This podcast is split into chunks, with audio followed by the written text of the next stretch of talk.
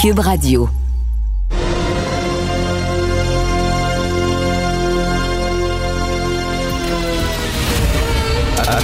Attention, cette émission est laissée à la discrétion de l'auditeur. Les propos et les opinions tenues lors des deux prochaines heures peuvent choquer. Peuvent choquer. Oreilles sensibles s'abstenir. Richard Martineau. Martino. Un animateur pas comme les autres. Richard Martineau. Cube Radio. Bonjour, bon mardi, merci d'écouter Cube Radio. Savez-vous à quoi ressemble le Québec? Le Québec, c'est un gars qui, le vendredi soir, après deux bières, dit à sa femme, là, Minou, Minou, ça se passe plus comme ça, c'est là. bon.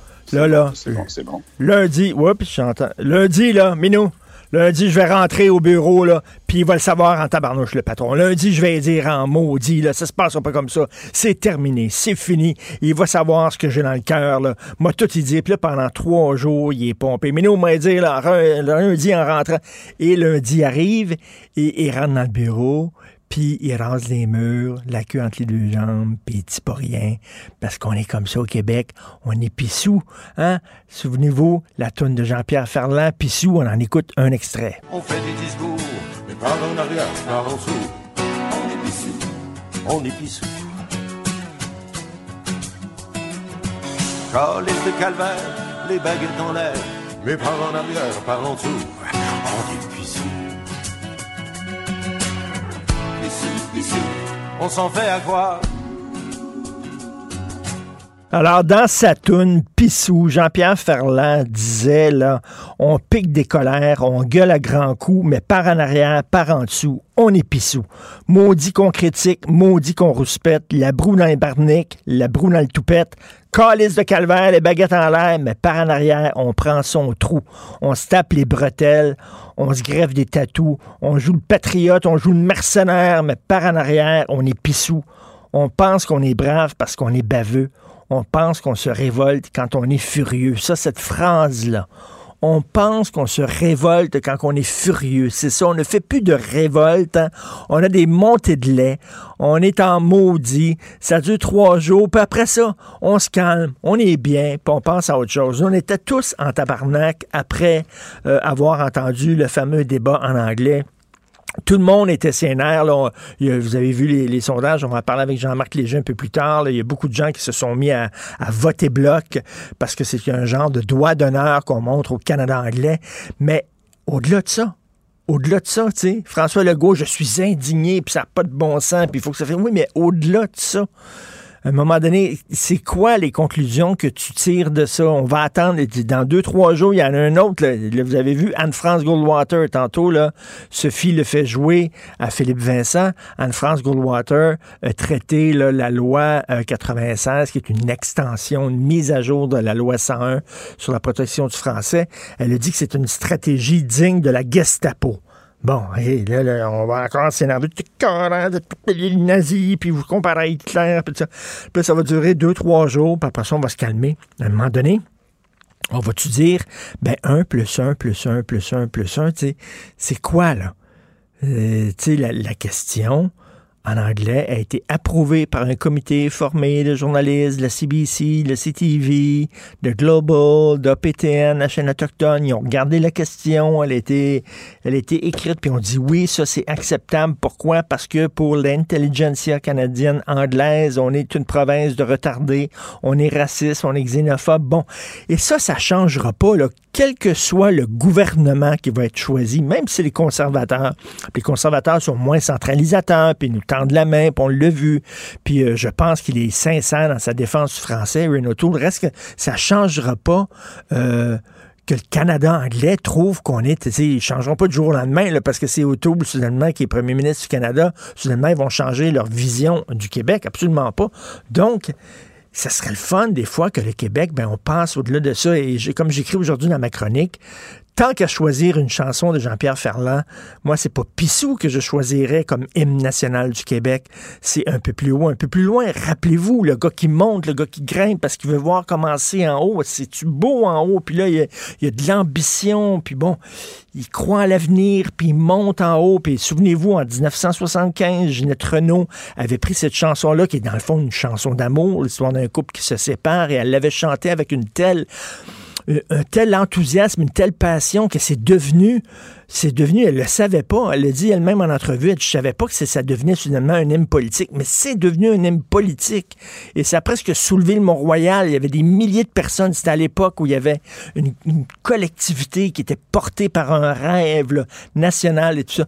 J'espère qu'on va pouvoir revenir à cette époque-là, mais malheureusement, là, on vit pas dans la chanson un peu plus loin. Un peu plus loin, on vit dans la chanson De Jean-Pierre Ferland.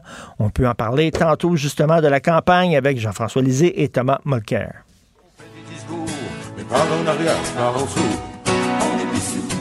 On est.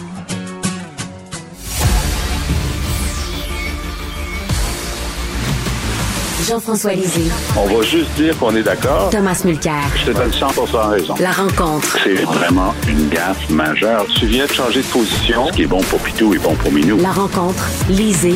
Mulcair. Alors, messieurs, bien, il y a un sondage, euh, Jean-Marc Léger, là, euh, un sondage léger ce matin, remontée du bloc. Euh, Jean-François Lisée, c'est pas vraiment surprenant, là.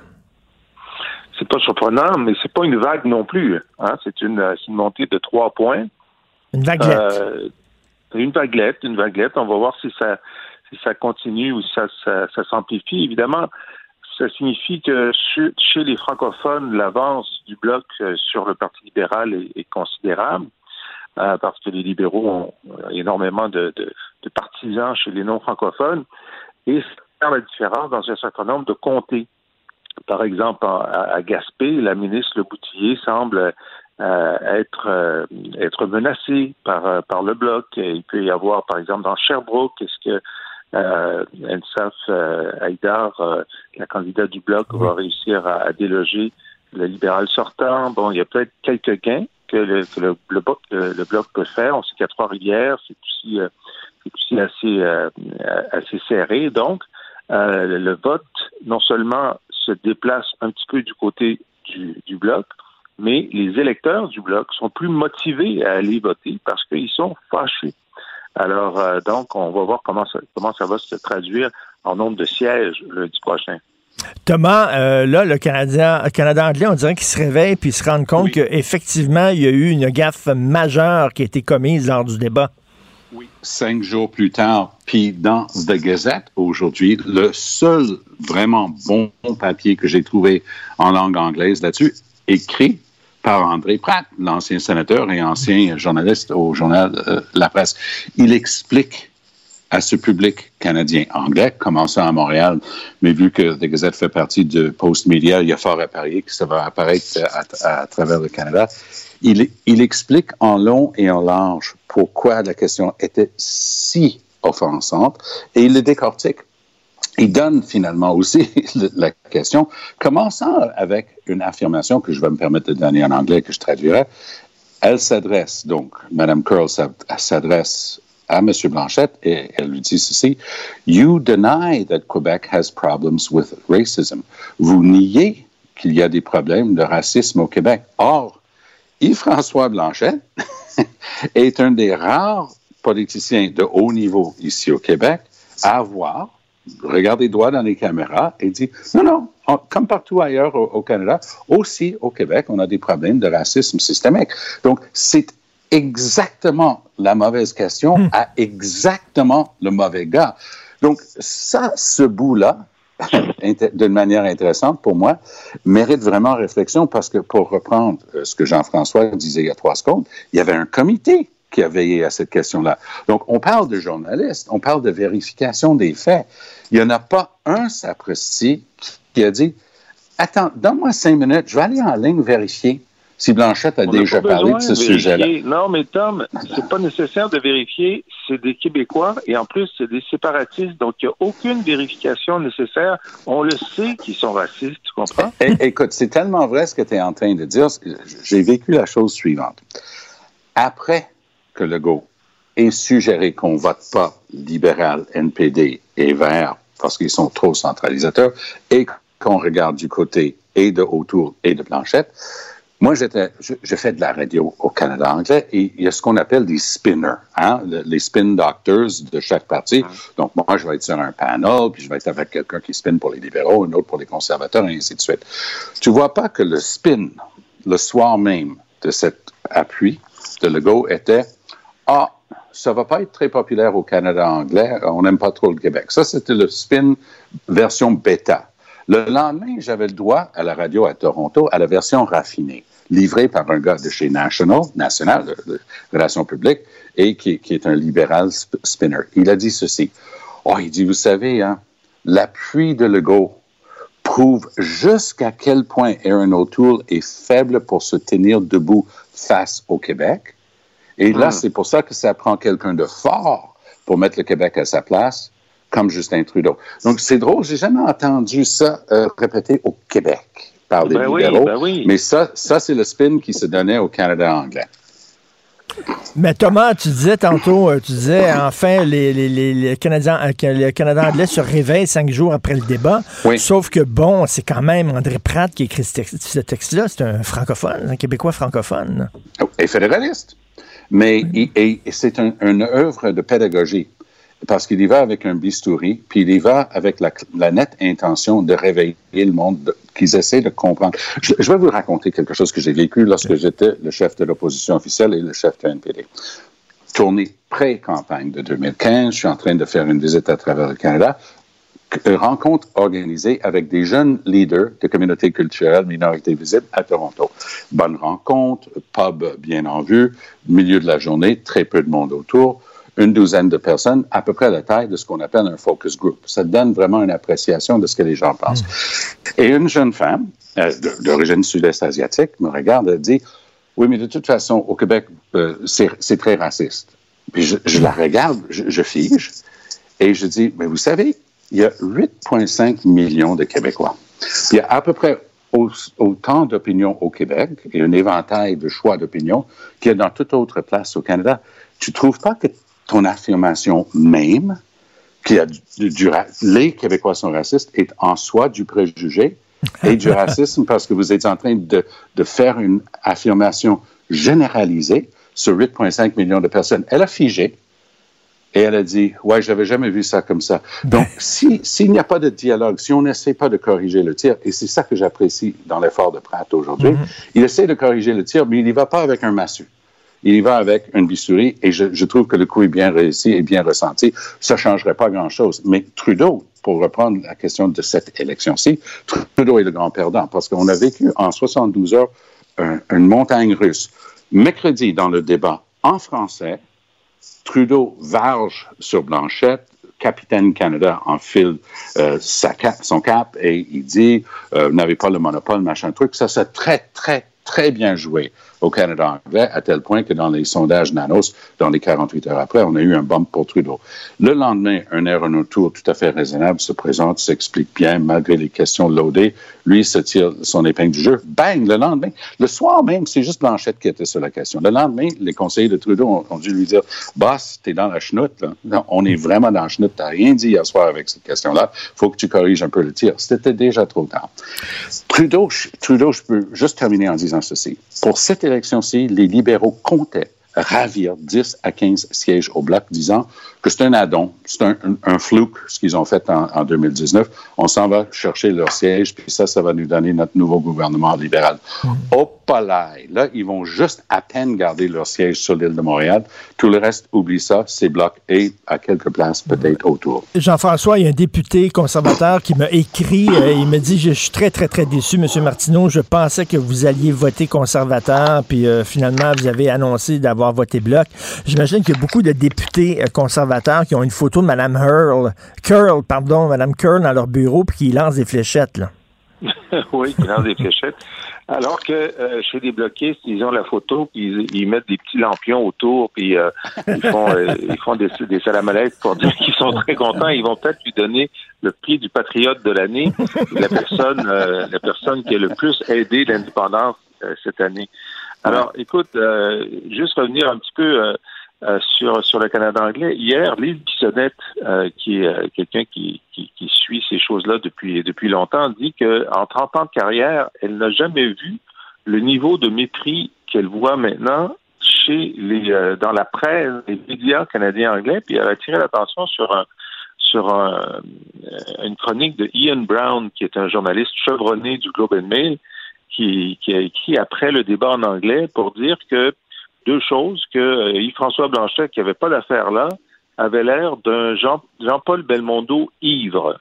Ça, c'était sa caractérisation. Et que, euh, en parenthèse, simplement dire que le caractère distinct du Québec ne pourrait pas survivre une génération sans la protection enveloppante du Canada. Alors donc, un, des, des, journalistes chevronnés du Globe and Mail qui écrit que si le Québec était indépendant en une génération, il ne serait plus francophone parce que c'est le Canada qui fait en sorte que le Québec survive dans son caractère distinct. C'est tellement extraordinairement imbécile qu'on se dit, mais comment c'est même pas. Bon, c'est sûr que c'est du mépris national, mais, mais c'est tellement pas intelligent. Comment ça se fait que des gens très intelligents sur toutes les, tous les hmm. autres sujets, quand tu arrives sur le Québec, c'est comme s'il y avait une lobotomie, puis ils pouvaient pas écrire sur le Québec sans dire des âneries comme ça. Alors, c'est quand même assez extraordinaire. Et euh, cela dit, oui. Jean-François, euh, veux-tu continuer là-dessus? Parce que je, pense, euh, après, là, tu as une question à poser à Thomas concernant le cadre financier du NPD. Oui, ben, c'est ça. Écoute, c'est parce que c'est le Moi, ma, réponse, ma réponse est prête. Hein? juste, juste rappeler qu'à l'élection où Tom aurait dû devenir premier ministre, OK? Il s'est dit, pour devenir premier ministre, il faut que je ressente le NPD. Tout le monde déteste les déficits tout le monde pense que le NPD est dépensier. Alors moi, je vais dire, il n'y aura, il, aura pas de déficit sur un gouvernement NPD. Puis là, le jeune Justin Trudeau, lui, du parti qui avait coupé, coupé, coupé, il dit, hey, moi, je trouve que ça fait une bonne idée, les déficits. Puis tout le monde dit, ben, c'est bien rafraîchissant, ça, Justin. C'est dire qu'il y a des déficits. On va voter pour toi. Alors, cette année, le cadre financier euh, du NPD n'est pas du tout de la saveur Tom Mulcair. Alors, je voulais savoir si euh, qu'est-ce qu'il pensait du cadre financier. Ben moi, ça va avec le reste de la campagne de M. Singh parce que si tu as tellement d'argent que tu ne sais pas quoi en faire, arrête de t'inquiéter parce que Jagmeet Singh sait quoi en faire avec ton argent parce qu'il va te taxer. Alors, il a déjà dit qu'il va taxer les riches, taxer les milliardaires. Alors voilà que samedi, il a annoncé 215 milliards de dollars de nouvelles dépenses, par-dessus les déficits records de Trudeau. Et il a dit qu'il va financer ça en taxant les ultra-riches. Je me suis dit, mais il y a combien de milliardaires au Canada? Dependant qu'on compte en Américains ou Canadiens, on dénombre environ 47 milliards, 47 milliardaires au Canada.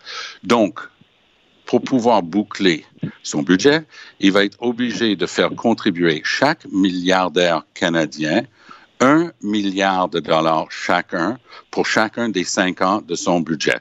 Et là, le tour sera joué. Donc, arrêtez de vous inquiéter. Les milliardaires vont payer pour ces promesses-là. Parole de Jagmeet Singh.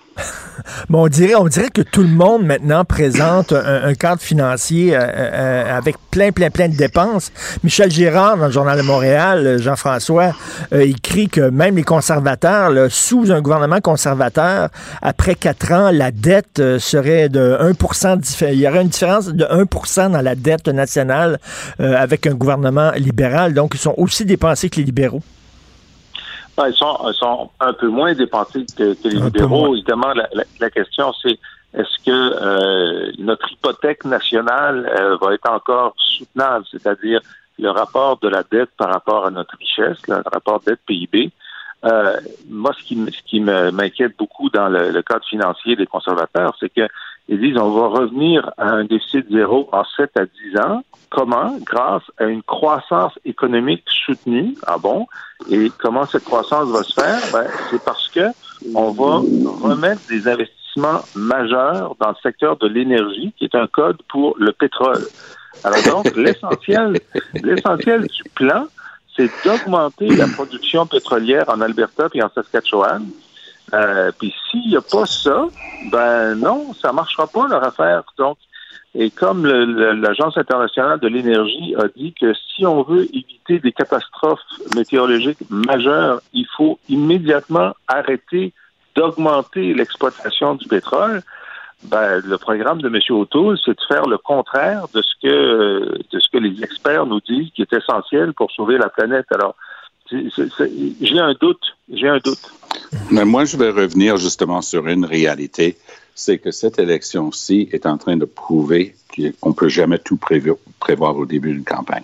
Qui aurait cru que Maxime Bernier serait à 6 voire 7% du vote au national? Monsieur Bernier a de vraies chances de battre le conservateur en Beauce et revenir à la Chambre des communes, ce qui annonce des, des années d'amusement. Euh, Il y, a, il y a des gens qui sont dans cette élection-là.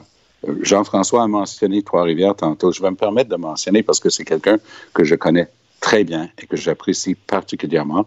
C'est le candidat bloquiste René Villemur, qui est un expert en, en toutes les questions d'éthique. Et quoi de mieux que mettre quelqu'un qui est expert en éthique à la Chambre des communes? Ils en ont drôlement besoin. Le- le- les libéraux ont une tendance historique de regarder les électeurs du NPD à, à quelques jours de l'élection, comme mettons aujourd'hui, et dire oui, on vous a déçus sur des, des questions importantes pour les progressistes comme le changement de notre mode de vote de, de scrutin. On a, on a promis des changements démocratiques. Oui, on a foiré avec les changements climatiques. On n'a rien fait finalement. On a acheté un pipeline. Mais vous pouvez pas voter signe. Ça va diviser le vote. Puis, comme on a le droit à tout, le vote nous appartient. Les En pauvres conservateurs n'ont jamais rêvé qu'ils allaient être obligés de faire le même appel aux électeurs de Maxime. Vous pouvez pas diviser le vote. Venez voter pour Aaron. Ça, ça va être le closer de, de tout Puis ça gagne. Personne n'a prévu ça. Effectivement, si Maxime Bernier est élu, ça va être assez divertissant au cours des prochaines années. Merci beaucoup, Oh que oui. messieurs. Oh que Salut. oui. Martino, souvent imité, mais jamais égalé. Vous écoutez Martino, Cube, Cube Radio. Cube Radio. en direct à LCN. Salut Richard. Salut Jean-François. Hey, on a touché vraiment le fond de la poubelle, le fond de la canisse avec des manifestations devant les hôpitaux. hein. On ne Ben peut oui. pas descendre plus bas que ça. Si vous voulez manifester, manifestez devant les bureaux des politiciens, mais les hôpitaux, je veux dire, ces gens-là travaillent comme des fous pour nous autres, pour nous protéger. Manifester devant les hôpitaux, honte à vous, vraiment.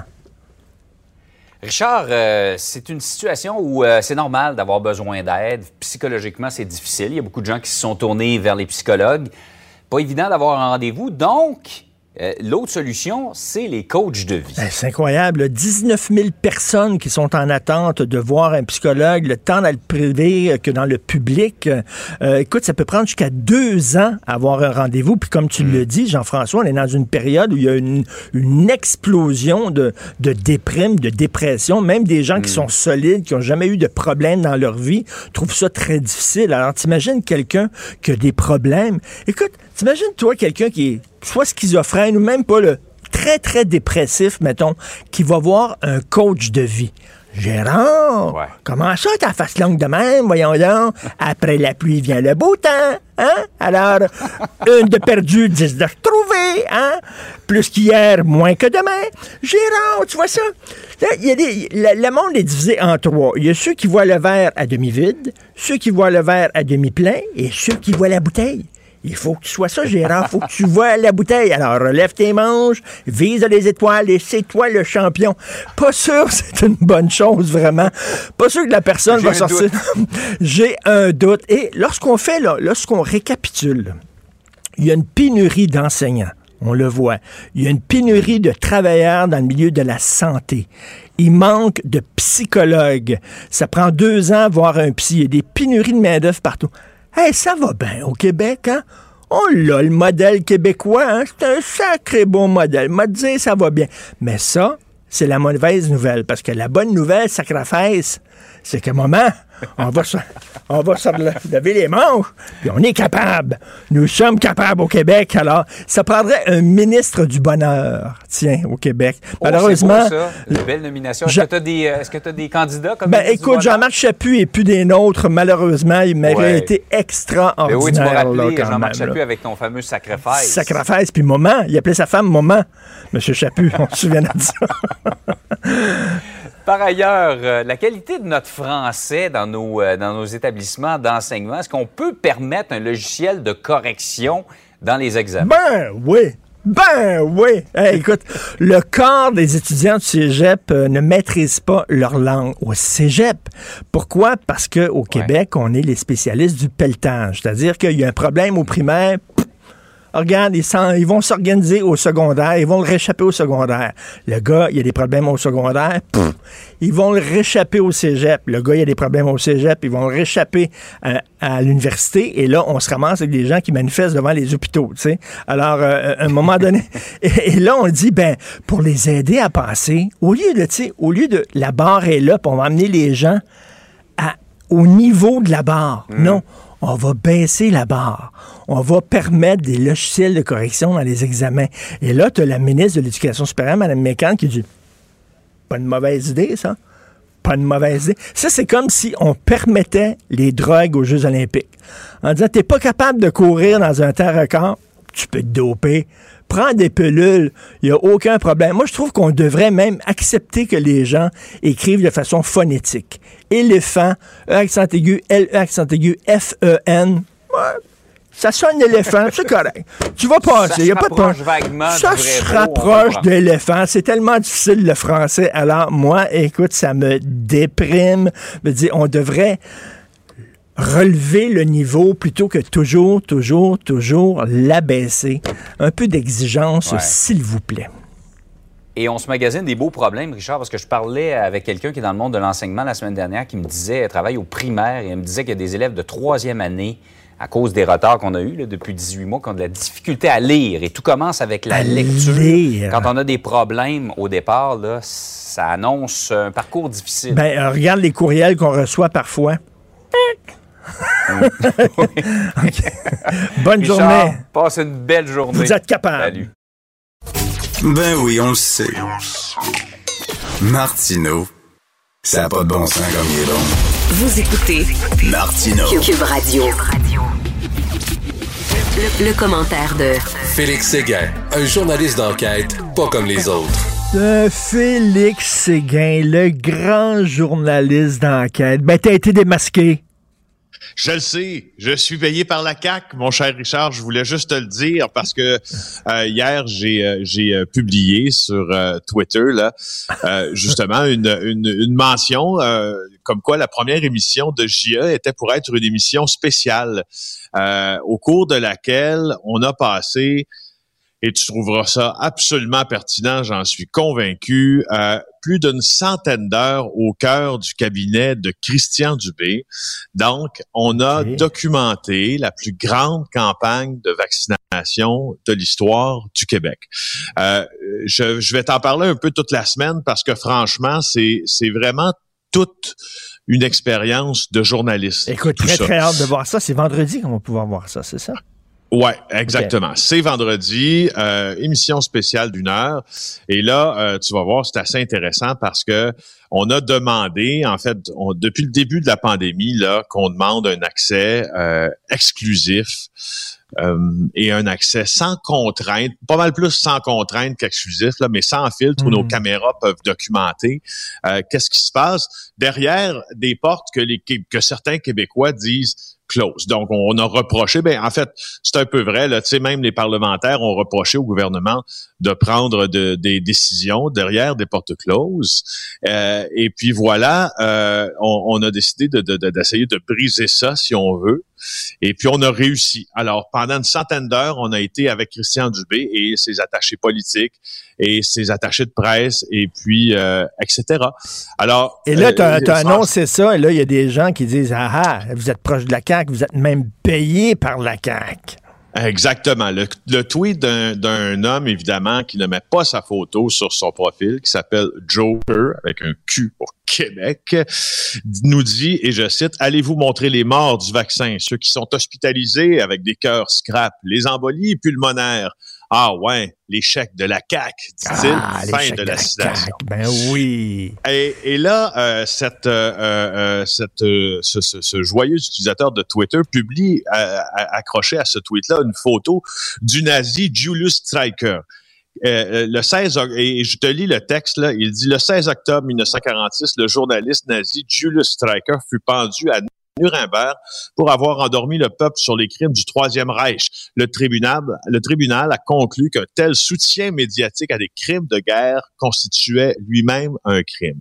Alors, pour euh, notre euh, jeune euh, euh, ou vieux, ou je sais pas quel âge il a, là, mais pour Joker là, sur Twitter, on va lui faire un petit cours 101 sur le Troisième Reich et sur Julius Streicher. Julius Streicher, là, pour information, euh, c'est un, d'abord, c'est un instituteur, un instituteur allemand, mais il a été officier euh, euh, pour l'armée de la Prusse pendant la Première Guerre mondiale. Pour ceux qui savent pas, la Prusse n'existe plus aujourd'hui.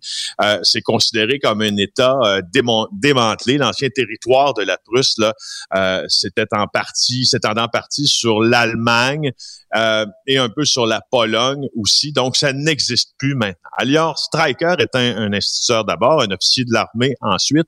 Il a rencontré Hitler en 1921 et Streicher était le responsable de l'extrême droite euh, euh, de Franconie et, c'est lui qui, euh, qui a fait créer un peu de toute pièce Nuremberg comme une ville phare du parti nazi. Alors, il a été directeur d'un journal antisémite et il a été un éditeur aussi. Je ris, mais c'est pas drôle, mais tu vas comprendre pourquoi je ris. En fait, Julius Streicher, mon cher Joker, n'a jamais été un journaliste, c'était un officier de l'armée, Ben oui. c'était un éditeur de livres antisémites. Non, mais, non, mais Bref, on, devrait, on devrait euh, vraiment avoir un moratoire sur euh, toutes les métaphores à consonance le nazi, à saveur nazi. Écoute, Anne-France Goldwater, l'avocate qui a dit vu. que la, la- la loi 96 était euh, une loi digne de la Gestapo. À un moment donné, calmez-vous le pompon.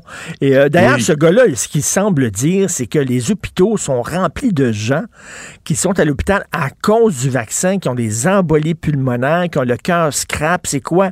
Ils sont dans le troisième sous-sol, ils sont cachés parce qu'on veut cacher à la population qu'il y a des gens, effectivement, énormément de gens qui sont morts du vaccin. C'est du délire, vraiment. Le Et genre surtout, de bozo, monsieur- oui. qui- le genre de bozo qui a, Vas-y, qui a manifesté devant les hôpitaux. Ouais, ben le genre de bozo aussi qui fait des allusions à un journaliste pendu, même si c'est pas un journaliste, Monsieur Stryker. Donc, il accroche à son tweet une publication en disant, tu sais qu'il y a des journalistes qui ont été pendus pour avoir endormi le peuple, n'est-ce pas? Alors, tu comprends, tu comprends toute la portée de cette euh, de ce tweet-là. Encore une fois, ce sont des menaces à peine voilées, celles-là, en disant bon, il peut peut-être arriver la même chose, c'est ce que ça veut dire.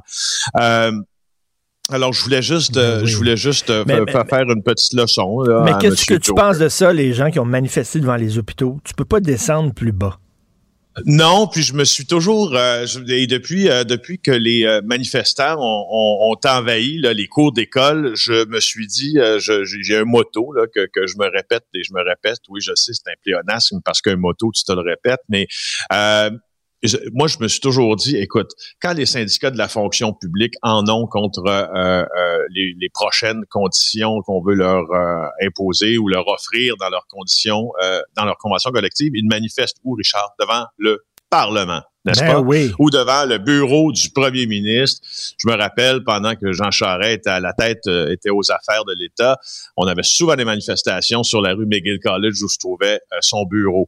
Les étudiants, euh, pendant la crise étudiante, ont manifesté oui, dans les rues, mais principalement devant les universités. Les syndicats manifestent dans la rue euh, et unissent leurs forces, leurs voix également là, pour faire des manifestations monstres, monstres qui démontrent leur, leur poids. Donc, il y a, moi, je me, je, je, je me dis toujours, puis tu sais, les, je veux dire, les grévistes manifestent devant l'usine, euh, euh, euh, tu sais, l'usine où ils travaillaient Mais parce qu'ils sont en grève ou qu'ils sont en lockout, tout ça. Alors, je me dis, euh, qu'est-ce que vous faites devant un hôpital? C'est quoi le message que, tu lances? C'est quoi le message que tu lances à manifester devant un hôpital? Je, ne comprends pas. Et tu as certainement vu cet infirmier-là qui a été interviewé euh, par euh, Denis Lévesque, notre confrère. Lui, il dit, ben, je suis pas besoin du vaccin, je n'ai jamais été malade. Ben oui, je l'ai pas compris, lui, mais je trouve que c'est un bon coup de Denis quand même. Ben euh, hier, qui a réussi à interviewer Paul Veilleux, euh, qui refuse de se faire vacciner. Lui, il préfère être suspendu. Il explique un peu sa décision. Il dit, j'ai pas peur du vaccin. D'ailleurs, je le recommande. À mon avis, toute personne vulnérable aurait avantage à se faire vacciner. C'est ce qu'il a déclaré à Denis Lévesque. Mais lui est en euh, mais lui, il ben c'est ça. Lui est en forme. Il dit, ça fait 32 ans que je travaille dans les hôpitaux, dans les centres d'hébergement. J'ai jamais été malade, même pas une journée. J'ai un système immunitaire très fort me semble que c'est le genre d'histoire qu'on a entendu des milliers de fois depuis le début de la combien, pandémie. Combien de fois va falloir le dire, maudit bordel? Peut-être qu'effectivement, parce que tu es en forme, peut-être que tu développeras pas là, des symptômes qui vont t'envoyer à l'hôpital, mais tu vas l'avoir et tu vas le transmettre à d'autres qui, eux, sont peut-être plus vulnérables que toi. Pas besoin d'un PhD, Christy, pour comprendre ça. Non, puis tu sais, moi, ce que je, ce que je trouve un peu... Euh, euh, ce, que ce qui tombe pas sous le sens dans, dans, le, dans le discours de cet infirmier-là, c'est que, au fond, euh, depuis le début de la pandémie, les médias, les méchants médias, euh, devrais-je dire, nous, nous, nous, nous inondent d'histoires de, de, gens en santé qui ont été très malades aussi, ben qui ben sont ramassés sur un lit d'hôpital, aux soins intensifs, tout ça. Alors lui, il dit, je fais une croix là-dessus, il gagne 100 000 pièces par année, il dit, je retourne au bas de l'échelle. Il trouve que le gouvernement lui donne une opportunité de réorganiser sa vie sur un plateau d'argent. Franchement, je ne comprends pas. Puis quand à tant qu'à parler des choses qui ne tombent pas sous le sens, je voyais une affiche hier euh, dans une des manifestations près des hôpitaux. Euh, et sur une des, des, des, justement des, pancartes, des affiches, il était écrit un manifestant tenait une affiche sur laquelle il était écrit Show me the virus. Ben, le, le, virus, tu peux pas le voir, tu peux pas, il, il est show me the virus. Je dis, oh là là là là là là. Non, non, écoute, ah, écoute, je voyais tantôt passer euh, sur le téléviseur à LCN, on a présenté un reportage sur un gars qui s'appelle Richard, qui est un anti-vaccin, un militant anti-vaccin, qui est mort. Il est mort de la COVID. Voilà. Alors, il était contre le vaccin. Ben voilà, il aurait été contre le vaccin jusqu'au bout. Merci, Félix. Alors, je te laisse compter ton argent. T'es payé combien, toi, par la CAQ? Assez cher, assez cher. Tu vois, ben plus je fais des reportages, mieux je suis payé. C'est ça qui est le fun. à demain, salut. Bye. Pour une écoute en tout temps, ce commentaire de Félix Séguin est maintenant disponible dans la section balado de l'application et du site cube.radio. Tout comme sa série balado Narcos PQ, qui dresse un portrait de l'industrie criminelle à travers des entrevues avec de vrais narcotrafiquants. Cube Radio.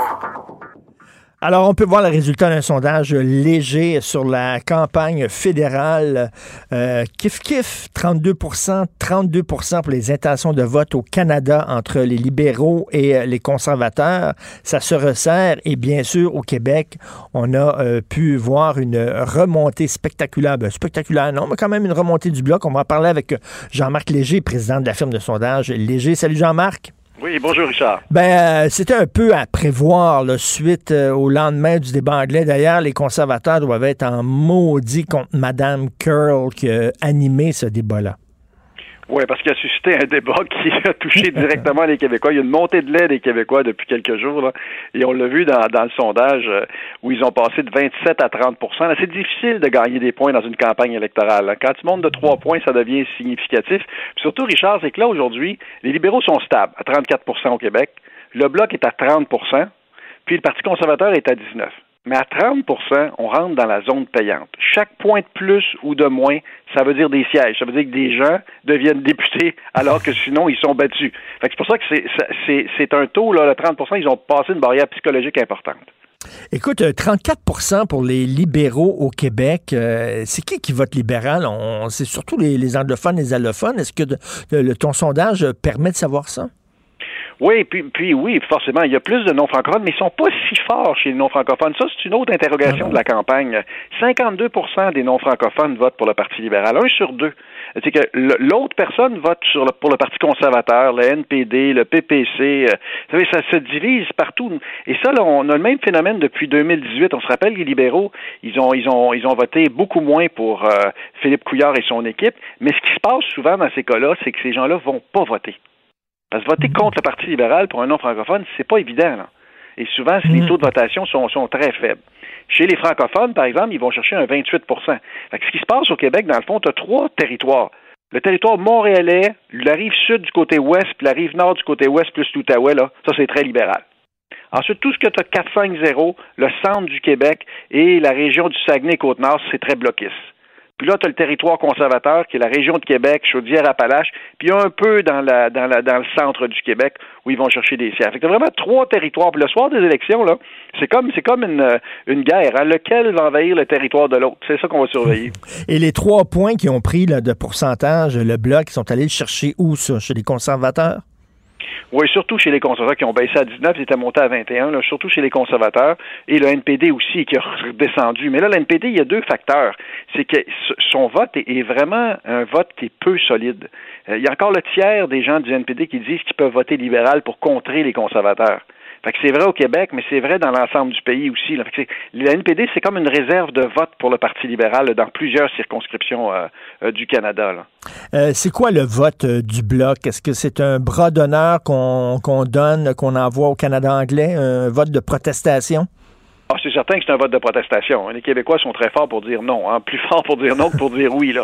C'est un vote de protestation parce que on veut s'opposer à Justin Trudeau, mais c'est aussi un vote d'appui à Yves-François Blanchet, parce que c'est ce chef-là qui a réussi à, à, ranimer le bloc en 2019, puis surtout à le maintenir, parce qu'il a gagné une fois. Le, nouveau venu souvent a, un impact, mais, il a réussi à le maintenir à cause de sa performance dans les débats. Mais tu sais, mais ça se transmet débat anglais, où les gens se sont dit, il y a un des nôtres qui se fait attaquer, puis il y a un effet de solidarité qui est, qui est fort.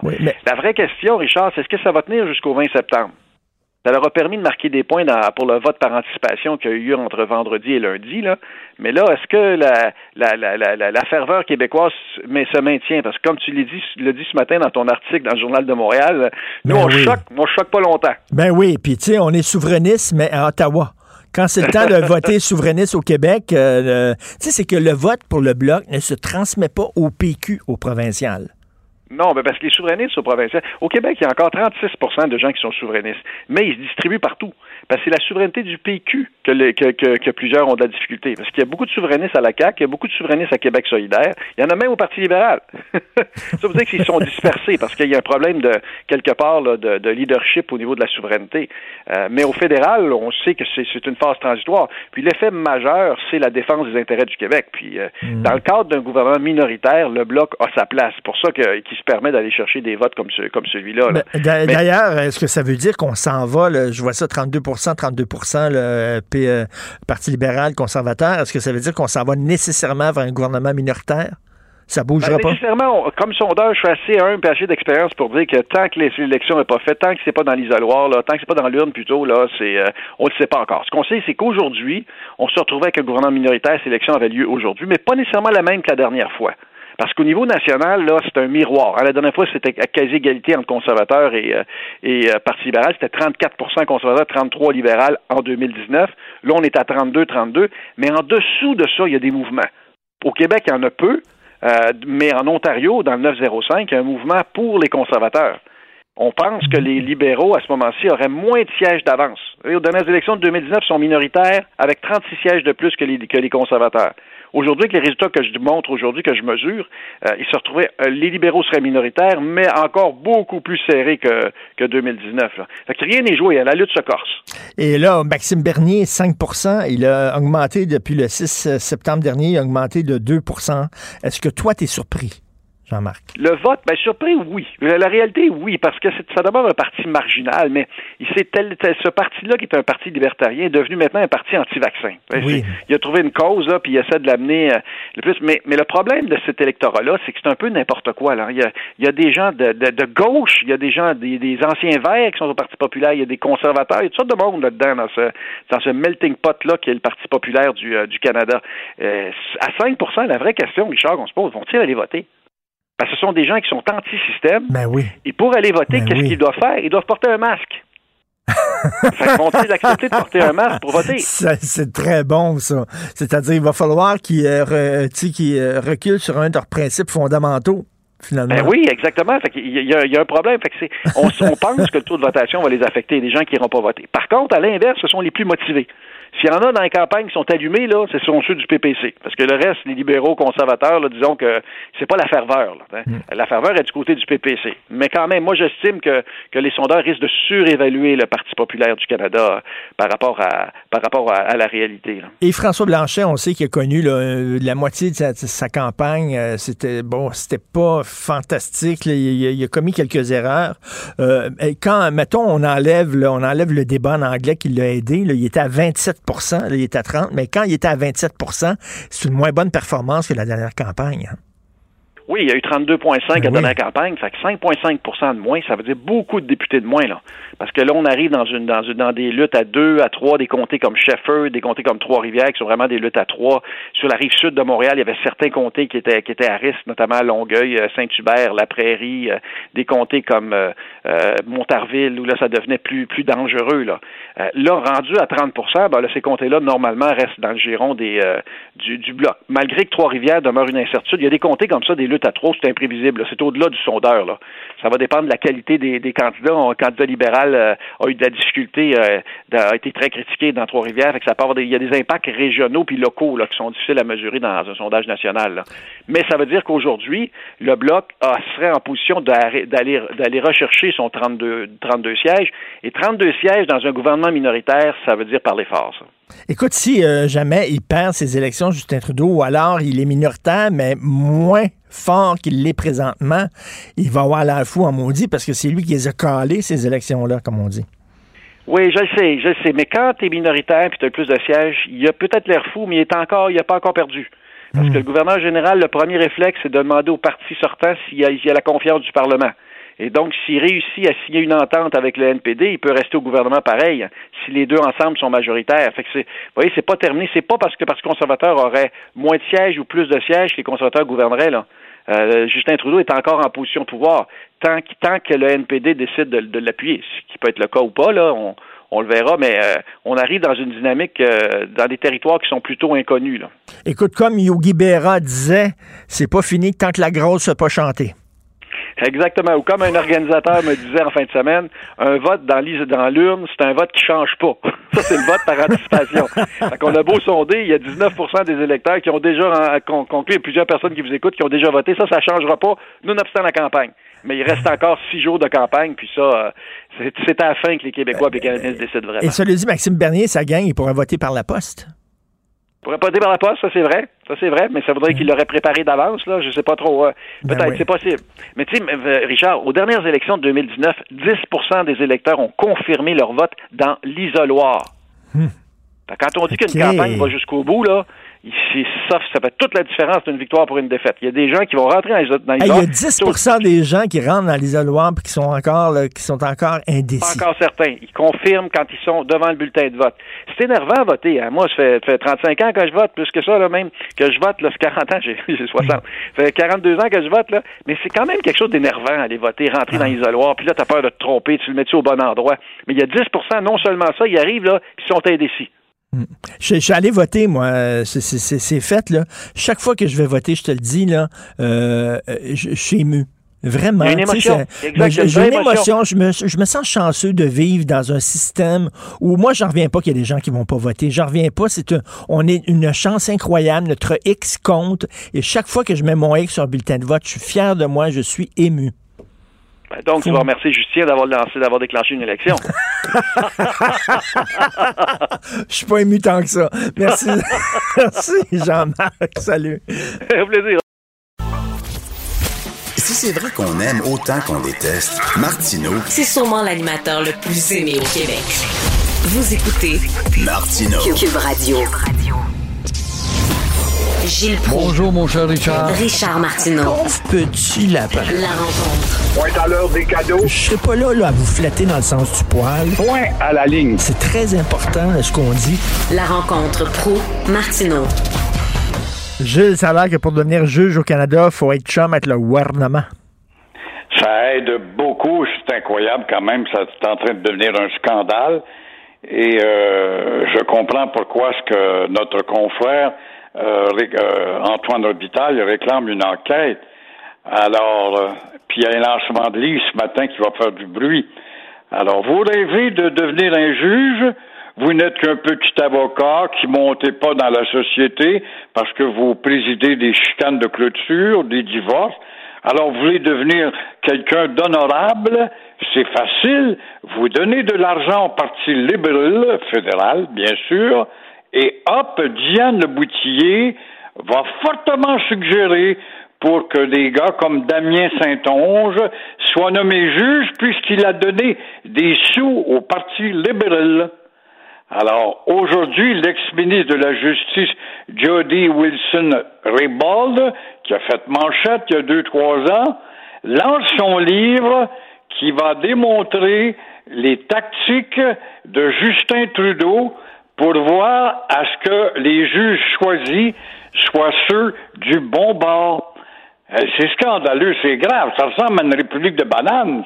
À Toronto, le Globe and Mail, c'est un journal sérieux, ça, quand il nous tombe dessus en tout cas, euh, avait déjà sorti que 25% des 289 juges avaient déjà donné des sous au Parti libéral fédéral.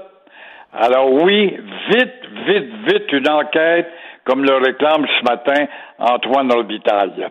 Mais les libéraux, on les aime au Québec. Vous avez vu le sondage léger. Euh, c'est le parti. Rien ne change. On les adore, quoi que vous disiez. Ben oui. Nous, on est rouge pour jusqu'à la mort. 34% de Québécois vont voter libéral et conservateurs 19% Pourtant, les conservateurs tendent la main aux Québécois, euh, sont moins centralisateurs, veulent respecter notre juridiction. Ils disent qu'ils vont pas, ils vont pas contester la loi 21, ils vont pas contester la loi 96. Non, on n'aime pas ça. 19% conservateurs, 34% pour les libéraux. Nous autres, c'est l'image d'avoir un beau gars, il est moderne, Ben il est oui. jeune, il est dynamique, il est représentant de l'avenir. Alors, on reste libéral. C'est inexplicable. Ça prendrait une psychologie collective pour étudier cette maudite nation de débiles qui a dans son sein un 30% de débiles. 34 là, ce matin dans le sondage, c'est ça? Oui, puis 34% pour les libéraux. Et je parlais à Jean-Marc Léger, puis là, j'ai dit ça, c'est les anglophones puis les, les allophones. Il dit non, non, non. Il y a beaucoup de francophones qui vont voter libéral. Ah ben oui, il faut Ben aller dans oui. Verdun, voir les adeptes du hockey, la grande culture universelle de Verdun, ça se limite au succès éventuel du Canadien, ils attendent depuis 1993. Alors, faut aller à Ville-la-Salle, faut aller à la Chine, faut aller également, oui, après ça, on rentre dans la zone des néos qui s'intègrent pas, mais il y a plusieurs de nos bons Bélanger, puis euh, Dufour, puis euh, tout ce que tu veux, des chaînes, pas amène donc des bons gars de chez nous, du côté serré. Il se fait payer des voyages, Justin Trudeau, euh, par un milliardaire sur son île. Qui on va voter? Liberal. Il dit à Will- puis il se beurre le visage en noir. Libéral. Et là, on fait pas un débat là-dessus, par contre, sur ses emprunts à la communauté noire. Il s'habille en fakir. On fait pas, on fait pas plus de caricatures. On en a fait, mais on n'a rien compris. Alors, on pardonne. Il dit à la ministre de Justice de s'ingérer dans l'affaire de Saint-Lavalin pour qui on va voter libéral. Il dit à la ministre de la Justice euh, de choisir les juges. Qui on va voter libéral. Mais ça te prouve une chose, mon cher Richard, qu'on ne nous écoute pas. À quoi servons-nous, nous, le quatrième pouvoir? Alors, dès le départ, ils nous classent, nous, du quatrième pouvoir, comme des gens malhonnêtes, et par conséquent, faut pas les lire ni les écouter. Et là, là, on s'apprête à voter 30% pour le bloc, mais au PQ, le PQ, par exemple, au provincial, ça, ça, ça- ça- c'est en train de mourir de sa belle mort. Au, au au- Québec, on vote pas pour les séparatistes, mais on vote pour les séparatistes à Ottawa, par exemple.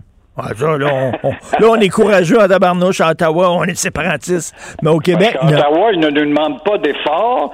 Ce sont des Américains, des politiciens américains qui distribuent des bonbons dans le carrosse du petit bébé dans le centre commercial quand ils voient la bonne femme, puis ils voient aussi, madame, deviez voter pour moi, j'ai donné un bonbon à votre bébé dans le carrosse. Ça marche comme ça. Alors qu'au PQ, ça demande un effort. Non, non, on mais puis en, même temps, efforts. Gilles, en même temps, Gilles, si on votait souverainiste au Québec, ça aurait un impact, ça aurait des conséquences, puis on a peur de ça. Fait qu'on va voter souverainiste, mais là où ça n'a pas d'impact et ça n'a aucune conséquence, c'est-à-dire à Ottawa. Là, on est fort. Là, on est courageux, par exemple. Là. En autant que ça ne dérange pas. N'oublions pas que, le PQ a gagné deux fois en disant aussi que nous jouons dans le jeu de la Confédération. Nous ne parlons pas de la rupture, mais voulez-vous avoir un bon gouvernement. C'est pour ça qu'on a passé pour un peuple au-dessus. On ne l'était pas. On tentait de nouveautés. On aime les nouveaux, les bebelles, les nouvelles. On aime ça. Un autre belle, veux-tu voir une autre belle démagogie? La moi, je suis assez tanné d'entendre parler de ça, la réconciliation avec les Autochtones. Quelle démagogie de la part du ministre David Lametti, dont la face est partout ses poteaux dans le sud-ouest ici. Et euh, encore une fois, euh, à ce que je sache, il nous parle de réconciliation. Est-ce qu'on a déjà livré une guerre aux Autochtones, nous, dans notre histoire? S'il y a eu guerre au point de vouloir se réconcilier, comment m'expliquer que nous, les fils de la Nouvelle-France, on a tenu 200 ans avant de déposer les armes devant le château de Ramsey le 8 septembre 1760. Alors là, il y a une réconciliation à établir, de dire l'Amétie. Alors pourquoi l'Algonquin Pontiac a-t-il levé une armée de 50 000 hommes pour revenir au régime franco-indien, parce que ça ne marchait pas avec les têtes carrées. Et quand j'entends la démagogie du ministre David Lametti, qui lui aussi est mêlé à l'histoire de nommer des bons avocats libéraux, là, euh, qui nous dit qu'il faut absolument corriger le tir, rebâtir la confiance, étant donné les injustices qu'ont subies les Autochtones il faudrait être assez honnête, M. Lametti, pour savoir que le général Amherst a introduit les couvertures empoisonnées, que aussi Johnny MacDonald, votre père de la Confédération que vous défendez, voyait les Autochtones comme des sous-hommes, que les Oblats et les sœurs du couvent de Saint-Hyacinthe sont allés enseigner dans l'Ouest canadien en français. Ils avaient des subventions du fédéral. Lorsque Johnny McDonald a coupé les subventions et là a donné ordre de cesser d'enseigner aux petits Indiens en français, vous allez les dénationaliser. Alors, Monsieur le ministre, vous vous trompez d'adresse quand vous parlez de réconciliation. Ben oui, mais là, vous parlez d'histoire. L'histoire, c'est des vieilles affaires. On s'en fout de l'histoire. Voyons donc. Alors, à ce moment-là, mon cher Richard, je te ramène au moderne de la semaine passée. Il parle de réconciliation. Pourquoi est-ce qu'il parle pas des têtes carrées du Canada anglais et des animateurs des réseaux qui ont étudié les questions pour créer une provocation auprès du Québec et nous traiter de racistes? C'est ça votre réconciliation? Commençons donc par se réconcilier avec les blocs? C'est ça que tu devrais dire, la métier. Le Canada arrête pas de nous traiter de niaiseux. Puis c'est quoi le premier, le premier parti là, qui mène dans les sondages et aussi au Québec, c'est un parti fédéraliste. Fait que là, là, Gisèle arrête pas de dire à Gérard, maudit que t'es épais, maudit que t'es niaiseux, maudit que t'es caf, puis Gérard dit, hein, drôle Gisèle, hein? elle l'aime bien. Elle l'aime. Ding et dong, un peuple de ding et dong, d'Elvis Gratton. Aujourd'hui, voilà justement, pour son épais ou pas, on va le voir, ouverture ce matin des travaux de l'Assemblée nationale. Oui. Pour moi, il y a trois problèmes majeurs. Ça, c'est à mon humble avis, il y en a trois.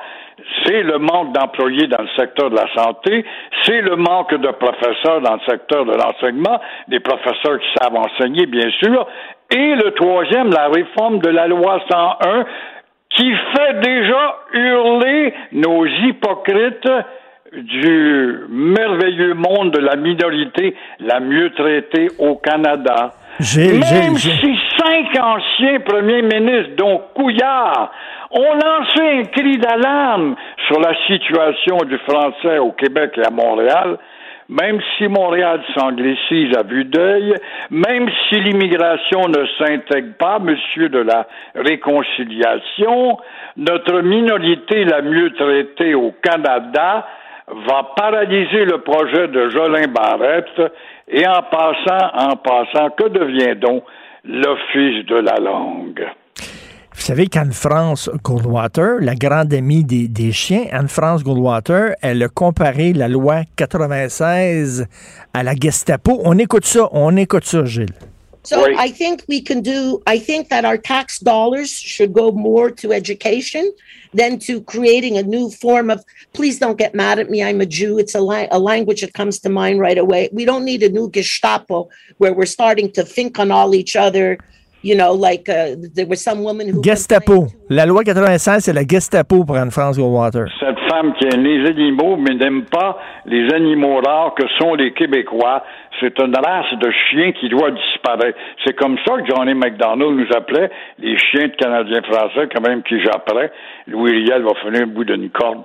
Cette femme qui appartient à la communauté la plus richissime de Montréal, qui a des grandes vertus comme avocate, Comment peut-elle, dans son petit cerveau qui devient petit lorsqu'elle rentre chez elle le soir, s'imaginer que ce peuple de Québécois-là malmène sa minorité à elle et sa belle culture menacée qui est la langue anglaise, comment peut-elle, une femme intelligente, instruite, qui a étudié à McGill, ma chère, ça se peut pas, ça ne se peut pas, ces tortues qui revirent sur le dos, les quatre fers en l'air, plus capables de se remettre sur quatre pattes, ça se peut pas, ça se peut pas, ça se peut pas, il n'y a pas d'image pour décrire, dénoncer cette hypocrisie, je te l'ai dit souvent, ma phrase légendaire, je la répète avec fierté, il n'y a pas de puits assez profond sur la terre pour atteindre la profondeur de l'hypocrisie anglo-saxonne. Et pendant ce temps-là, le parti qui mène au Québec, c'est les libéraux. Merci, Gilles. J'ai hâte de t'entendre mardi prochain. Bye. Bye. Bonne journée à demain. Au revoir. Pour une écoute en tout temps, ce commentaire de Gilles Proux est maintenant disponible dans la section balado de l'application ou du site cube.radio. Cube Radio. Tout comme la série podcast de Gilles Proux, la radio, premier influenceur. Découvrez dans ce balado comment la radio a influencé le monde moderne tel qu'on le connaît d'hier à aujourd'hui. La chronique argent. Une vision des finances pas comme les autres. Alors, Yves Daou, hein, le- nos politiciens disent toujours ça n'a pas de bon sens. Donner de l'argent comme ça aux géants du web, ils payent pas de taxes, ça n'a pas d'allure. Et là, ce qu'on voit, c'est que des millions ont été versés dans les coffres de Facebook par les partis fédéraux pendant la campagne. Bon, mais Richard, comme on parle, tu parlais tantôt de tes amis les libéraux. Libéraux. Euh, les libéraux, ben, euh, ce que je comprends de Trudeau, c'est quand les bottines ne suivent pas les babines, parce que les libéraux là, avaient promis qu'ils iraient chercher davantage d'argent dans les poches de Facebook et des autres géants du web. Euh, puis au cours des six premiers mois de l'année, Facebook là, a eu des revenus de près de 140 millions de dollars au pays dans les contenus journalistiques, puis ils ne payent toujours pas d'impôts. Et donc, là, ce qu'on apprend ce matin sous la plume de Francis Alain dans la section argent, c'est que les principaux partis fédéraux ont dépensé plus de 5 millions de dollars en publicité sur Facebook dans les 30 derniers jours. C'est une plateforme américaine pour laquelle l'argent s'en va dans les poches des Américains. Euh, et donc, évidemment, c'est les libéraux qui euh, remportent la, la, la, la. Donc, le Parti libéral euh, a mis 2 millions euh, de dollars dans les 30 derniers jours. Justin Trudeau, euh, le chef du parti, 750 000. Le Parti conservateur en a mis pour 941 000. Aaron O'Toole, 160 000. Donc, ça fait un total de 1,1 million. Euh, le NPD, 831 000. Puis Jack Singh en a mis 275 000. 1,1 million. Et le Bloc en a mis 117 000 Donc, nos trois grands partis là, sont vraiment fait des dépenses euh, millionnaires là, euh, au- auprès de Facebook. Et je te rappellerai là, qu'en début d'année, le Toronto Star soulignait que les géants du web comme Google, Facebook avaient reçu quatre fois plus d'argent du gouvernement fédéral depuis l'arrivée de Justin Trudeau en 2015 et en 2018 au niveau du, du, du gouvernement fédéral. Donc, c'est clair là, que euh, les, euh, le gouvernement fédéral a vraiment pas mis au pas le GAFAM. Ben non. les- les- les- les- comme, euh, et je te rappellerai qu'il y a une étude qui a été faite par Editor and Publisher qui a été publiée par le Washington Post récemment qui révélait que les fausses nouvelles sur Facebook ont obtenu six fois plus de clics lors des élections américaines en 2020 comparativement aux nouvelles factuelles. Donc, on donne de l'argent à ces compagnies américaines-là. Euh, en plus, ils ne payent pas d'impôts. Puis en plus, ben, c'est un générateur de clics pour les fake news. ah, ben ouais, c'est bon, ça. Puis c'est de l'argent en même temps qui ne va pas dans les médias traditionnels où on fait ben des jobs de vérification, etc. Donc, ça va pas là. Ça va dans, dans Facebook. Écoute, en parlant de bottines qui suivent pas les babines, puis c'est quelqu'un qui s'y connaît en bottines, c'est Aldo. Euh, Aldo qui dit au gouvernement, vous êtes pour la vaccination. Ben, Christy, permettez-moi à moi d'exiger la vaccination de la part de, de, la part de mes employés. En tout cas, le président d'Aldo a mis ses, euh, ses bottines de, de, de, marche et de course hier parce qu'il était vraiment pas content. Euh, c'est quand même un grand employeur au Québec. Hein. Il y a, au siège social d'Aldo à Montréal, il y a presque 849 employés qui, euh, hmm. qui, qui, qui, y travaillent. et là, le président d'Aldo, il dit ça n'a pas de bon sens que le, le, premier ministre Legault a remis sur les dos, le, dos des employeurs toute la charge légal, etc., d'imposer la vaccination obligatoire aux employés. Alors là, il dit vraiment que le gouvernement là, donne le droit d'exiger la double vaccination pour protéger les gens. Et euh, aux États-Unis, ça se fait, là. Mais ici, là, on dirait qu'on est prudent. Tu sais que le 7 septembre dernier, Québec a confirmé qu'à compter du 15 octobre, l'ensemble des intervenants de la santé, des services sociaux, en contact ou non avec des patients, devront être adéquatement vaccinés. Euh, lui, il se pose la question, ben là, si on a fait des travailleurs de la santé, euh, ben, il faudrait s'assurer aussi que les employeurs puissent avoir cette, cette possibilité-là.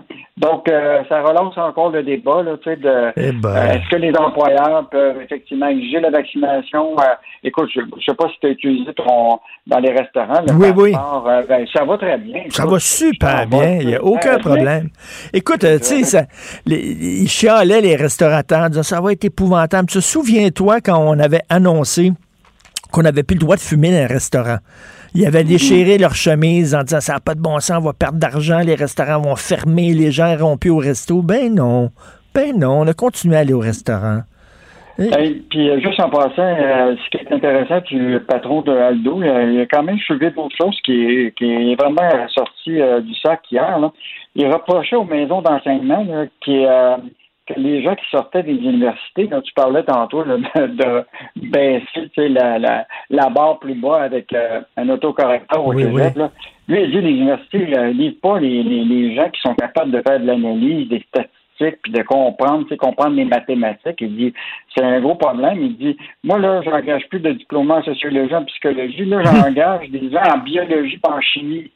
Ben, c'est ça, il veut, il veut savoir des gens, il, a besoin de gens qui, qui comptent, qui, qui sont à l'aise avec les chiffres.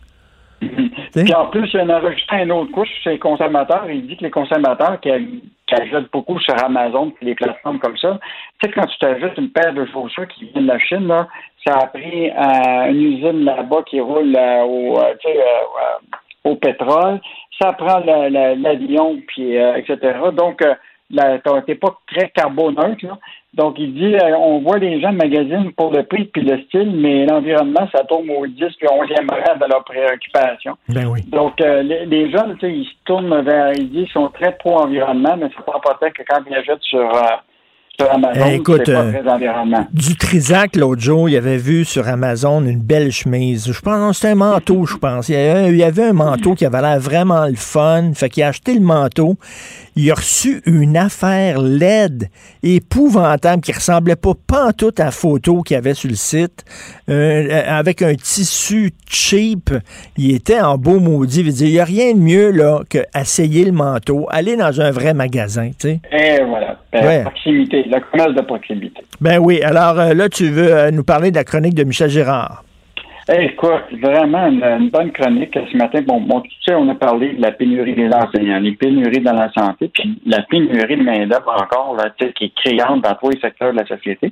Et là, tu as une catégorie d'âge. Euh, juste te rappeler que Fitzgibbon avait dit ça récemment, qui disait que les, les 65 ans et plus au Québec euh, travaillaient moins que ceux dans le reste du Canada. Mais il n'y avait pas totalement euh, tort parce que là, présentement, là, tu as à peu près 860 300 aînés de 65 ans et plus qui sont sur le marché du travail au Canada. Ça représente 12,7% Mais tu as quand même 5,9 millions d'aînés de 65 ans qui sont plus actifs du tout. Euh, et pourtant, tu sais, tu sais très bien là, qu'encore à 65 ans, il y a beaucoup de monde qui sont encore en Ben bonne oui. santé. Puis euh, écoute, euh, on, est dans, on est dans la catégorie des gens qui, qui, qui ont encore cette capacité-là de, de, de, de travailler. 65, Là, le c'est gouvernement- c'est 60 65, c'est le nouveau 55. Ben oui, exactement. Et donc là, pour euh, permettre justement à ces gens-là de, de, de évidemment de combler les, les, les, les, postes qui, euh, qui, qui, qui sont euh, vacants, le gouvernement du Québec avait déjà adopté l'idée de donner un crédit d'impôt euh, aux travailleurs québécois, donc leur permettre de payer moins d'impôts. Mais là, il y a une promesse de Justin Trudeau qui permettrait justement euh, aux travailleurs euh, de pouvoir euh, avoir un crédit d'impôt. Donc, les travailleurs de 65 ans et plus pourront obtenir un crédit d'impôt maximal de 1650 soit 15% de la tranche de revenus allant de 5 000 à 16 000 et à partir du seuil de revenu d'emploi excédant les 35 000, le dit crédit d'impôt diminuerait de 5% Mais ce qui est quand même intéressant, c'est que ça permettrait justement à des gens qui euh, tu sais, avaient pas cette volonté d'aller travailler de pouvoir le faire. Donc, quand tu combines les deux, là, le crédit d'impôt que donnerait le, euh, le Québec et le fédéral dans le contexte de la promesse de Justin Trudeau, là, ben écoute, euh, c'est vraiment une économie d'impôt pour euh, les gens qui pourraient aller travailler. Donc, euh, Michel salue ce cré- que Michel Gérard salue ce crédit d'impôt-là, puis il dit à Aaron O'Toole, si jamais tu prends le pouvoir, ben pense donc à cette mesure-là. Et là, tu parlais, en terminant, tu parlais de pénurie euh, d'emploi. Tu as vu ça, là, il manque de psy. Quand on regarde ça, là, il manque de psy, il manque d'infirmiers, il manque de travailleurs du milieu de la santé, il manque de professeurs. Eh, Ça va bien. Ça va bien au Québec, hein? Écoute, c'est notre euh, société distincte, mais euh, tu sais, il y a quand même des bonnes choses qui se font au Québec. On a quand même euh, euh, des, des entreprises qui, tu sais, qui, a- qui ont du génie, qui, Ouais. qui rayonnent un peu partout à travers le monde. La question, c'est que, comme tu dis, il faut se dresser les manches un moment, puis euh, et euh, euh, s'assurer qu'on on est capable de livrer la marchandise. Là, présentement, on, on a vraiment de la difficulté à, à livrer la marchandise avec une pénurie de, de postes. Écoute, on est rendu à- au Canada, il y a 815 000 postes vacants, puis le Québec, en- on est dans le top à plus de 100 000 postes vacants euh, au Québec. là. Donc, euh, on- je pense que c'est le temps de, Eh, mais, de, ça, de- ça. De- de prendre le, le taureau par les cornes. Tout à fait. Merci beaucoup. Merci. À demain, Yves. À demain. Bye. Pour une écoute en tout temps, ce commentaire d'Yves Daou est maintenant disponible dans la section balado de l'application et du site cube.radio. Tout comme sa série balado, mêlez-vous de vos affaires. Un tour complet de l'actualité économique. Cube Radio. Martino. Même avec un masque, c'est impossible de le filtrer. Vous écoutez Martino. Cube Radio. Qui aurait dit que le petit Denis Villeneuve, qu'on voyait à la course autour du monde, deviendrait un jour le cinéaste le plus hot au monde? Parce que c'est ça, là.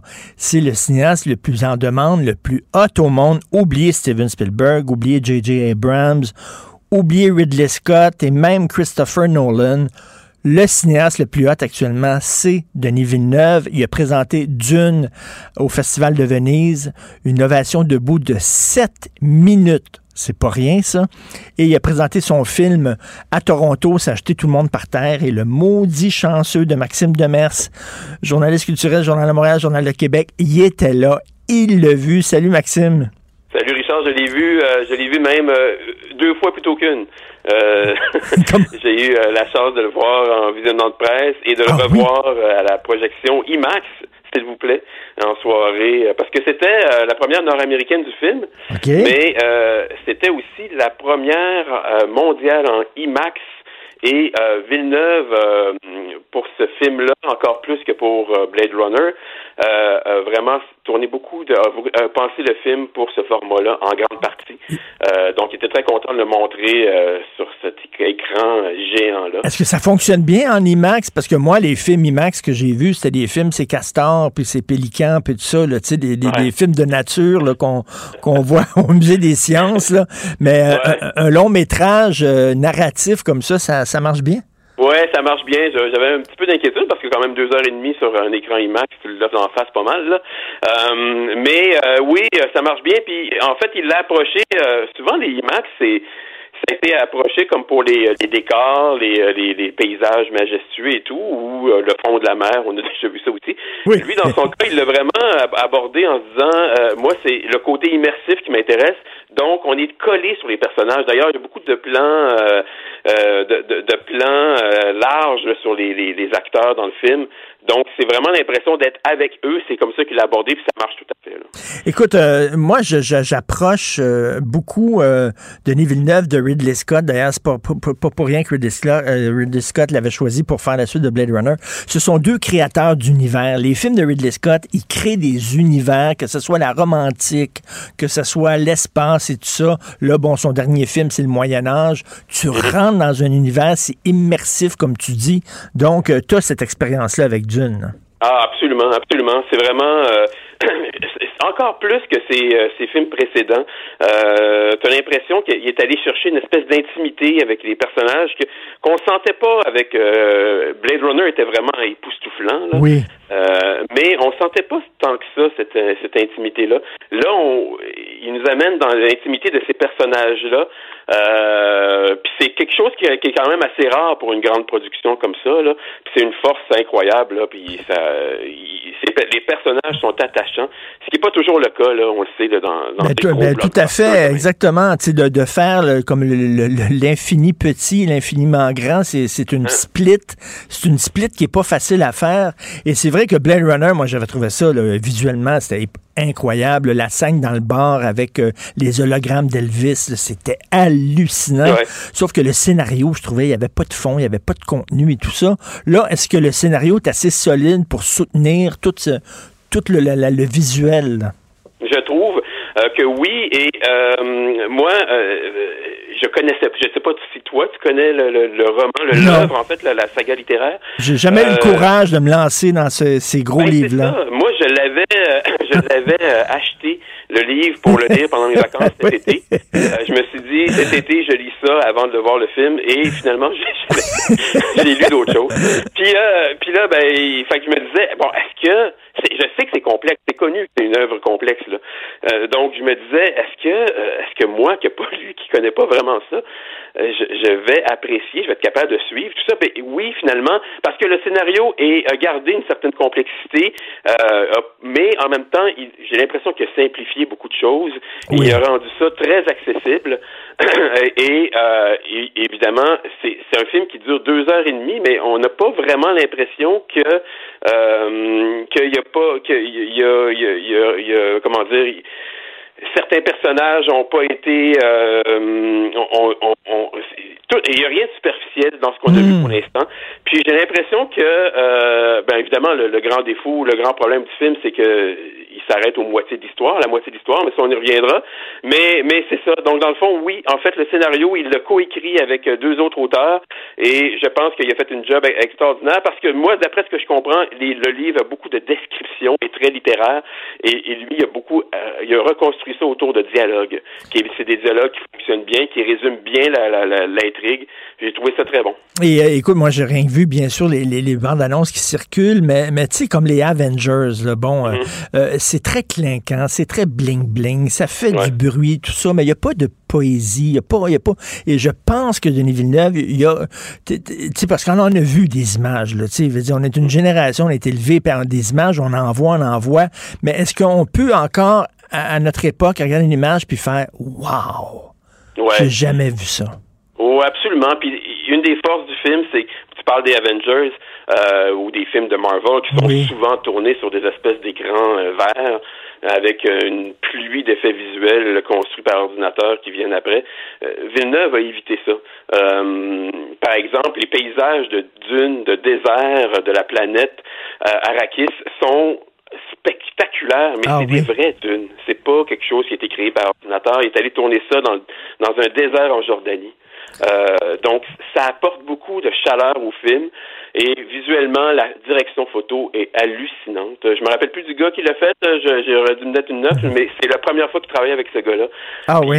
C'est vraiment formidable. C'est vraiment formidable comme direction photo. Là, les, évidemment, les, les, jeux de lumière, tout ça, avec les soleils qui se couchent c'est extraordinaire. C'est vraiment euh, visuellement c'est formidable. Ah non, mais c'est incroyable. Le, le, gars, euh, quand même, ça fait pas très, très longtemps qu'il était là, euh, à course autour du monde. Dire, ça fait, fait, pas 50 ans de ça, là, puis il a réussi à, avoir une maîtrise hallucinante. Écoute, en passant, là, tu parles de films spectaculaires, IMAX et tout ça. Le 3D, là, c'est fini, ça, au cinéma. Hein? Il y en a plus de films 3D qui sortent quasiment. C'est un bon point. On dirait qu'on dirait que ça s'est soufflé avec raison. Moi, je n'étais pas vraiment un fan de ça. Oh non, j'ai ça bien raide. D'ailleurs, la luminosité baissait énormément. C'était très sombre.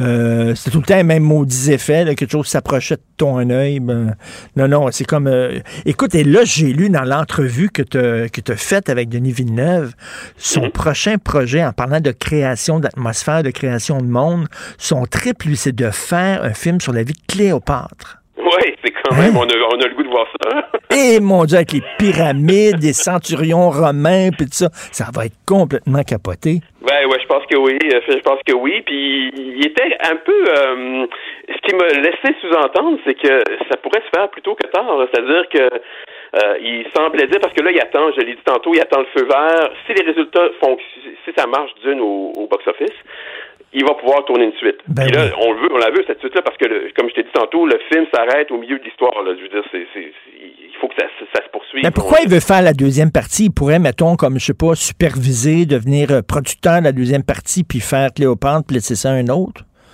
Euh, oui, mais, mais j'ai l'impression que, que, Il va aller au bout de l'aventure. Ben oui, c'est son bébé, c'est un rêve de, de, de, petit cul. Euh, je veux dire, il l'a développé, il l'a pensé, euh, il a, comme il dit, il répète, il a, il a trippé comme un enfant en faisant ce film-là. Là. Donc, euh, donc oui, je pense que dans le fond, il, il veut, il veut aller au bout de l'aventure. J'ai lu dans une autre entrevue qu'il a donné que il y avait, il y a d'autres livres qui ont été publiés là sur de, de, de, Dune là, puis il dit que c'est pas impossible que, tu sais, il, pourrait avoir éventuellement un troisième film potentiellement, oh. et, et, et, que peut-être que à ce moment-là, ce serait peut-être pas lui, là, je veux dire, hmm. euh, euh, il va peut-être passer, mais la, la, suite, là, si elle se concrétise, c'est sûr que c'est lui qui la tourne. Puis il disait que dans le fond, Cléopâtre, ça se ferait avant ou après. Donc, euh, donc Cléopâtre, ça pourrait, Faire, euh, ça pourrait être son prochain film. Là, si, euh... Ah oui, écoute, Cléopâtre, je serais, c'est oui, puis, euh, Denis Villeneuve, euh, je l'ai pas mis dans l'article, mais on a parlé d'un peu de ça aussi. C'est euh, les personnages féminins euh, ont toujours eu beaucoup d'importance pour lui. Hein. Mm. Je veux dire, c'est il, en, il, en avait pas dans Blade Runner, puis là, évidemment, il a développé ceux qui sont dans Dune. Les, les personnages féminins, il les a plus développés, j'ai l'impression que qu'ils le sont dans le roman. Mais euh, mais quand on pense à ses films précédents, là, Sicario, c'est un personnage ben féminin. Ben oui, c'est Arrival, c'est un personnage féminin. Maelstrom, dans ses films américains, euh, ses films québécois, c'est un personnage euh, féminin. Euh, donc, il est très... Euh, et, Tania Lapointe joue un rôle aussi très important dans, dans sa carrière. Là. Ils sont vraiment les deux ensemble. Et écoute, on a très, très hâte de voir ça, c'est sûr et certain. 22 ça sort... octobre, ben, ça paraît loin, hein, c'est ça. Oui. je les gens me posent des questions, puis ils disent, on a hâte de le voir. Ben oui, mais c'est quand même dans un mois et demi. Il faut se rappeler que Jodorowsky, le cinéaste complètement pété là, des années 70, voulait faire Dune avec la musique de Pink Floyd, avec Salvatore Dali aussi qui a rejoué un rôle là-dedans. C'était un projet complètement fou. Il y a un documentaire passionnant sur le Dune de Jodorowsky qui n'a jamais réalisé finalement. Et, euh, Ridley, tu parlais de Ridley Scott tantôt. Ridley Scott aussi a déjà ah, pensé à le faire puis je l'ai pas fait non plus. Il y a beaucoup de réalisateurs qui ont euh, qui sont euh, se sont cassés les dents là, sur ça. Là. Ben merci beaucoup Maxime Demers. Je prends toujours beaucoup de plaisir à, te lire dans le Journal de Montréal, le Journal de Québec. Puis il est comment Denis Villeneuve? Y une grosse tête quand il interviewe? Non, pas du tout. Non, non, non. C'est un gars qui est vraiment, il est très très euh, terre à terre. il relativise toujours son succès quand on y en parle. Il aime pas ça qu'on trouve qu'on parle de ça. C'est que vraiment quelqu'un de très humble. Puis ça m'a très touché aussi ce qu'il t'a dit en entrevue, sa relation avec Timothée je sais jamais comment dire, son Chalamet. nom. Oh, Chalamet, c'est ça. C'est un franco-américain, oui. il parle très bien français. il l'a pris un peu sous son, sous son aile. Il disait qu'il y avait une relation, parce qu'il a l'âge de ses fils euh, à Denis Villeneuve, puis il y avait une relation comme père-fils euh, dans le tournage. C'est une très belle entrevue que tu as faite avec lui. Merci beaucoup, Maxime Demers. Merci, Richard. À la prochaine. Salut, à la prochaine. Martino. Le préféré du règne animal. Bonjour, les petits lapins.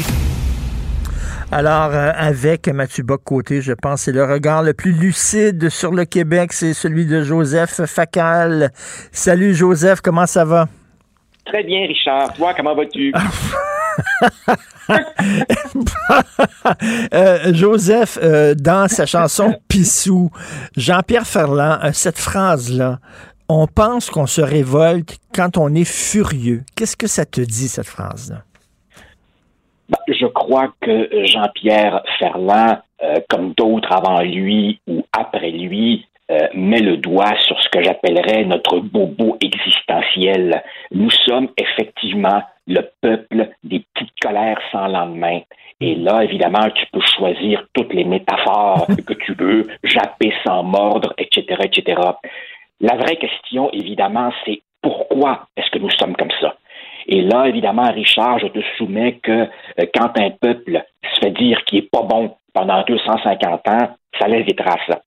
Quand un peuple a subi plus de défaites que de victoires, ben, ça mine sa confiance. Euh, quand une partie de ses propres élites travaille contre lui, ça l'aide pas non plus. Et quand finalement, deux fois, pas une, deux fois, il est monté sur le bout euh, du plongeoir, a regardé l'eau en bas et a dit Oups, ça a l'air fret, et puis il descend hmm. euh, la tour par l'escalier, ben finalement, ça fait ce qu'on voit aujourd'hui. Et euh, Mathieu Bock-Côté me disait il va falloir à un moment donné arrêter d'avoir des, des montées de lait et plutôt développer une colère froide, c'est-à-dire sur le long terme. Oui, tout à fait. Moi, moi je t'avoue, Richard, que cette colère froide, évidemment, que, j'appelle, euh, que je souhaite moi aussi, qui est en fait tout simplement, euh, pas simplement une colère froide, mais simplement un élémentaire respect de soi, ça va se heurter quand même à des obstacles considérables. Moi, je t'avoue, Richard, que ces derniers jours, je suis absolument renversé par l'étonnement de certains hmm. qui, au Québec, vraiment hein, découvrent. Ça pourrait-tu qu'ils nous aiment pas? Hein? Et puis après ça, évidemment, euh, une autre réaction, c'est de refuser d'en parler. On détourne le regard et on nous ressort les cassettes sur le méchant Evan O'Toole ou l'inutilité du bloc. Mais c'est comme s'il ne s'était rien passé, n'est-ce pas? Ou bien alors, ou bien alors, le classique.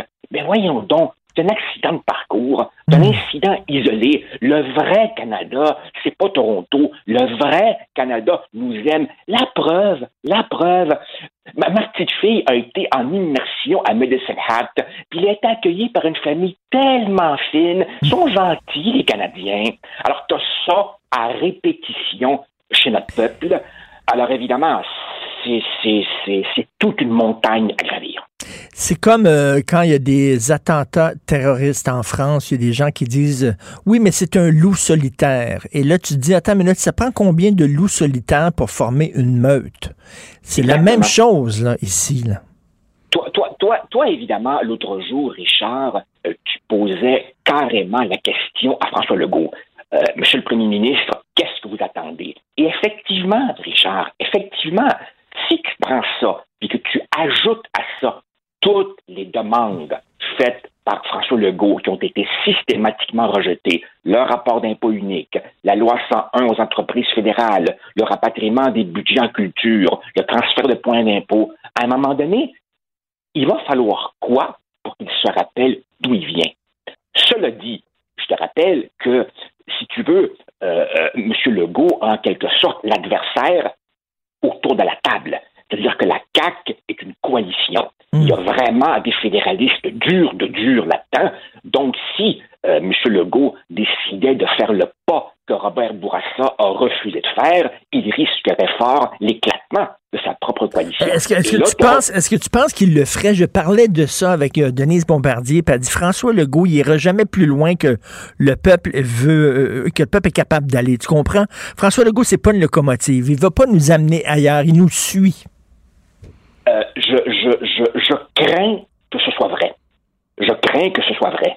Euh, M. Legault est quelqu'un qui avait d'abord et avant tout l'ambition d'être Premier ministre. On a le droit d'avoir de l'ambition. Moi, je trouve que le Québec manque d'ambition. Et quand il a compris, évidemment, que le PQ ne serait pas le véhicule qui lui permettrait de réaliser son ambition, ben voilà, il s'est créé son propre véhicule sur les décombres de, de, la véhicule. À partir de là, euh, une fois que son but est atteint, une fois qu'il sera réélu, comme on dit, des deux doigts dans le nez euh, l'an prochain, là, il aura une décision à prendre. Et il pourrait soit évidemment se retirer, disons, quelque part au milieu du mandat en disant j'ai remis un peu le Québec dans le droit chemin, ou alors évidemment, il fera face à la vraie question existentielle. Et rappelle-toi, Richard, pendant de longues années, on disait le vieux fantasme des Québécois, dans le fond, c'est que Robert Bourassa fasse l'indépendance. Parce qu'on ben trouvait évidemment que Parizeau était trop radical, patati mm. patata. Donc, évidemment, avec, avec Robert Bourassa, on, on, avait, si tu veux, cette espèce de sentiment de sécurité qu'a incarné aussi d'une certaine façon Lucien Bouchard à sa manière. Eh bien, peut-être que François Legault, ça pourrait être ça c'est-à-dire le gars qui nous amène vers la souveraineté, mais qui est prudent, pragmatique, hmm. comptable. Au bout du compte, tu sais, dans pas tellement longtemps, Richard, notre premier ministre, il, va il va devoir se regarder dans le miroir. Est-ce que je serai l'homme de la pandémie ou l'homme du vrai rendez-vous. Mais, Joseph, dans son prochain mandat, là, OK, mettons, s'il gagne, ben, il va gagner les prochaines élections. Bon, c'est dans son prochain mandat que euh, les tribunaux vont se pencher sur la loi 21.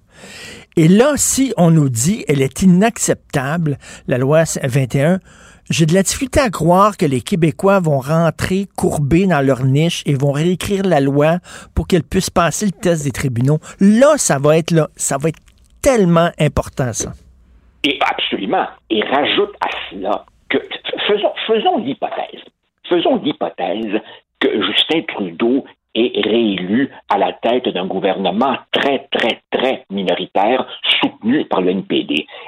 Le NPD, ce sont les adjoints parlementaires du Parti libéral du Canada. Et là, vraiment, ils auront la courte majorité requise pour lancer ce dont Justin Trudeau rêve, c'est-à-dire un envahissement assez massif, merci, des champs de compétences du Québec. Euh, euh, un, Trudeau, fondamentalement, ça ne change pas. Et donc, tu aurais effectivement la tempête parfaite.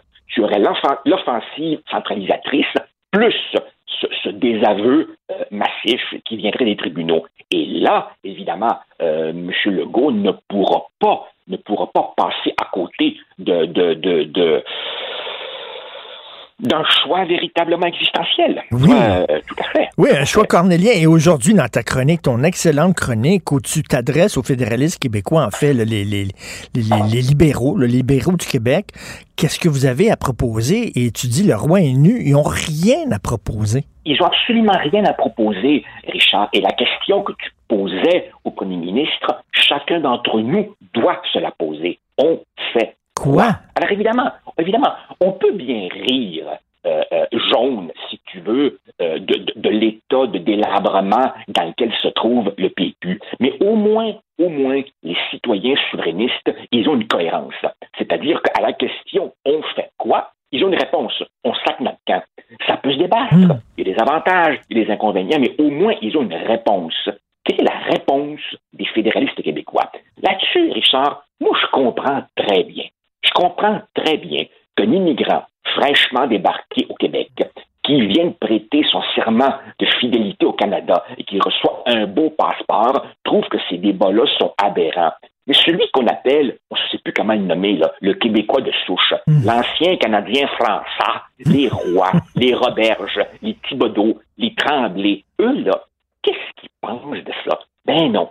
Ben non, Richard. Ce qu'on découvre, c'est qu'il y a une frange de notre peuple pour laquelle il n'y aura jamais d'humiliation suffisante. Comprends-tu? Eux, hmm. ils n'ont pas de plancher. On pense, on pense qu'ils ne peuvent pas ramper plus bas. C'est pas vrai. Ils vont chercher une pelle, ils creusent, puis ils rampent encore plus bas. Mais eux, eux, tout ce qu'ils ont proposé, c'est à force de cogner à la porte d'Ottawa, ils vont, ils vont ouvrir la porte puis ils vont nous accepter tel qu'on est. Non! ils essaient de faire entrer un rond dans un carré. Écoute, prends, prends, prends Mme Anglade. Mme Anglade, en ce moment, elle est vraiment la, la, quadrature du cercle. Elle essaie de reprendre appui dans le Québec francophone, tout en, évidemment, essayant de ménager l'aile qui a assuré, la survie euh, du Parti libéral du Québec, c'est-à-dire les anglophones et les allophones. Alors évidemment, elle nous dit, ça suffit le Québec bashing. Bon, d'accord, très bien. Bravo pour votre beau programme, Madame Anglade. Mm. Mais concrètement, vous allez faire ça comment?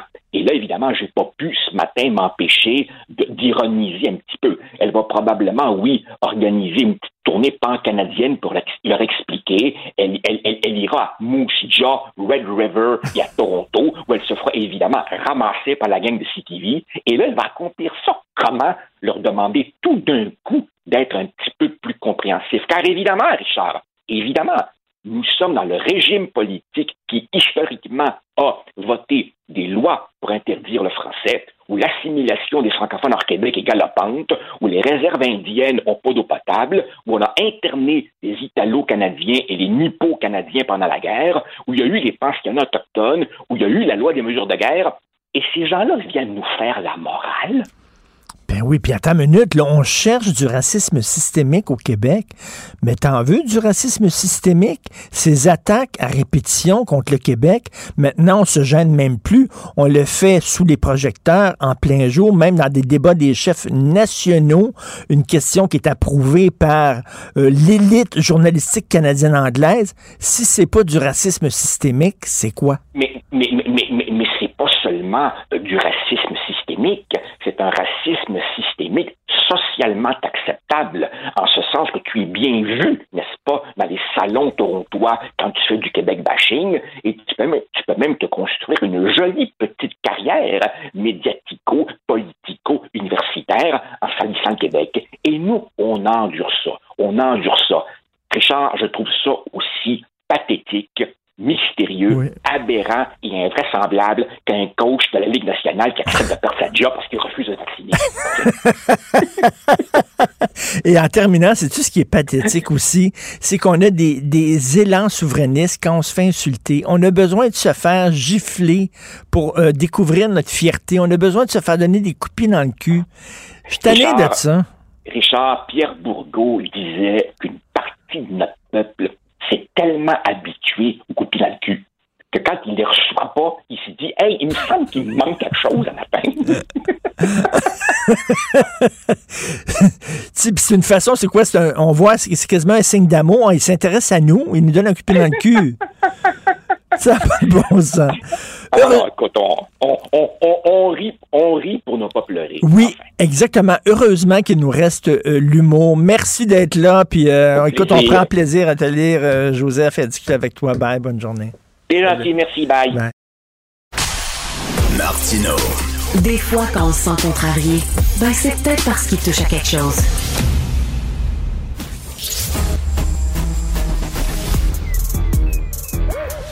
Mathieu Bocoté. Il représente un segment très important de l'opinion publique. Richard Martineau. Tu vis sur quelle planète? La rencontre. Je regarde ça et là, je me dis, mais c'est de la comédie. C'est hallucinant. La rencontre. Bocoté. Martineau. Mathieu Bocoté, je ne sais pas si tu te souviens des fameux sketchs de Yvon Deschamps, le boss. Euh, Yvon, Yvon Deschamps faisait un petit travailleur un peu naïf qui était tout content que le boss l'invite à son party. Il disait Mon boss, il m'a invité à son party, il est fin.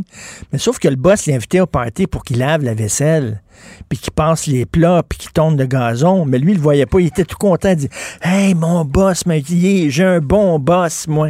Ça, c'est les fédéralistes québécois. Ah ben oui, absolument. Moi, je trouve ça absolument fascinant en ce moment. C'est que là, le mépris à l'endroit du Québec n'a jamais été aussi ouvert. La contestation de la légitimité même de la loi 21 et de notre droit d'agir sur des questions qui touchent à notre identité collective, qui touchent aussi à la langue française, qui est le noyau de notre identité nationale, eh c'est notre légitimité même qui est contestée. Et qu'est-ce qu'on voit en ce moment? On voit les, euh, les, fédéralistes stipendiés, c'est-à-dire les mercenaires du régime, qui sont quelquefois des commentateurs, qui sont quelquefois des éditorialistes, qui sont souvent des journalistes. Et leur principale fonction dans le débat public, c'est de nous expliquer que rien n'est jamais grave. Rien, ou si c'est grave, c'est que c'est une dérive, c'est une anecdote, c'est pas important. Faut pas généraliser, faut pas aller trop loin, et ainsi de suite. Et moi, c'est ce que j'appelle, de ce point de vue, c'est le bois mort de l'intelligentsia au Québec. C'est le bois mort de notre commentariat, c'est le bois mort de notre classe médiatique et politique. Ce sont des gens qui, intellectuellement, finalement, mettent leurs capacités, qui sont quelquefois réelles, au service de la légitimation de l'ordre fédéral. Moi, je dis pas qu'on doit tout être d'accord. On peut être souverainiste, fédéraliste, de gauche, de droite, qu'importe. Mais à partir d'un certain seuil, où on a décidé finalement de normaliser chaque agression contre le Québec, de dire que ceux qui nomment cette agression sont en effet des nationalistes belliqueux, identitaires, gna. Eh ben, euh, ces gens-là, je crois, sont véritablement aujourd'hui dans une logique de déloyauté nationale. Et effectivement, ils vont se faire une fierté jusqu'à la fin des temps de se faire dire qu'ils sont donc bien tolérants, puis ils sont donc bien ouverts, puis c'est donc bien du bon monde d'être ouverts comme ça. Et pendant ce temps-là, ils vont regarder les autres, les nationalistes québécois, ils vont dire ça, sont pas ouverts, puis ils vont être tellement fiers, puis quand ils vont se faire dire à la fin merci. C'est le petit merci dans la conversation en anglais. Ah ben ils vont sentir qu'en plus on les respecte dans leur identité. Ah ça, je trouve ça assez triste. C'est aussi pathétique en fait. Quand Jan Wong nous crache au visage, on dit oui, mais elle, ne parle pas au nom du Canada, elle parle en son nom personnel. Quand c'est M. Attaran qui nous crache au visage, oui, mais il le fait pas au nom du Canada, c'est vraiment son nom personnel. Don McPherson, après ça. Puis après ça, ça va être Sashi Curl. Puis après ça, à un moment donné, euh, est-ce qu'on est en train, quand est-ce qu'on va arrêter de dire ce sont que des, des hasards, des dérives personnelles? Ben, quand c'est le consortium qui décide que la question posée est légitime, euh, qui est une question qui fait le procès du Québec, bon, moi, j'en reviens toujours pas. Donc, on a banalisé dans le langage du journalisme médiatique, dans le journalisme, cette idée que dire du Québec qu'il est raciste, c'est pas une opinion, c'est un fait de base à partir duquel on construit le reste, on discute sur le reste, et ainsi de suite. C'est un fait qui va de soi. Mais encore une fois, que le Canada anglais nous voit comme tel, je ne suis pas surpris euh, qu'il soit passé de la droite réformiste à la gauche woke pour nous détester. Ça me dérange pas. Outre mesure, ça fait partie du jeu. Mais qu'on est chez nous ces gens qui finalement sont des spécialistes de ce que Robert Laplante appelle la minimisation des pertes.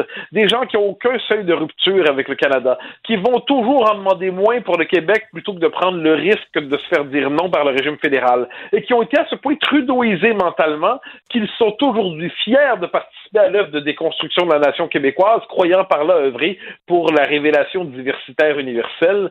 Eh bien, on a envie de leur dire, euh, avez-vous encore en vous quelque chose comme l'appel minimal du sentiment patriotique, ben, quelque chose comme un sentiment national résiduel, mais non, parce que le bois mort de la classe intellectuelle et politique et ainsi de suite a décidé simplement de se mettre au service du régime. Cela dit, on peut poser la question aussi à tous les Québécois. Les Québécois là, sont prêts à voter à 30% pour le bloc euh, on, vote euh, souverainiste à Ottawa parce que ça n'a pas d'impact, parce que ça n'a pas de conséquences. Mais quand c'est le temps de voter souverainiste où ça va avoir vraiment un impact et des conséquences, c'est-à-dire chez nous, au Québec, non.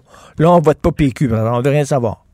Ouais, mais c'est parce qu'il y a un cycle, hein. ça s'est joué comme ça. C'est-à-dire, le, le, Parti québécois aujourd'hui est l'héritier des échecs de l'indépendantisme. Puis je dis ça avec tristesse, parce que j'ai milité assez longtemps dans ma vie pour avoir un attachement euh, non seulement, euh, un attachement sentimental à ce parti en quelque sorte.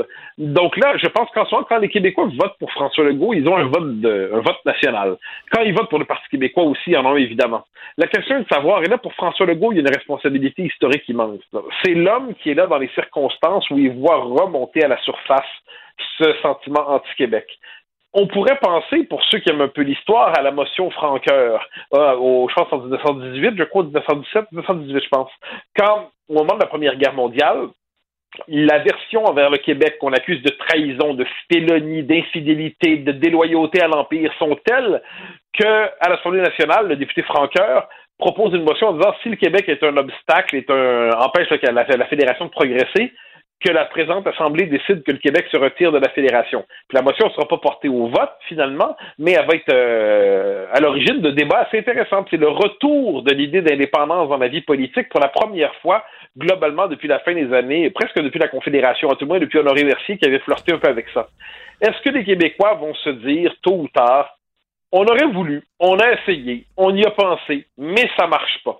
Mais, pour, mais donc on tranche. Mais pour ça, il faut que leurs élites fassent le travail. Et c'est le propre hélas des élites colonisées. Il faut quand même utiliser ce mot. Falardeau n'avait pas tort sur ça.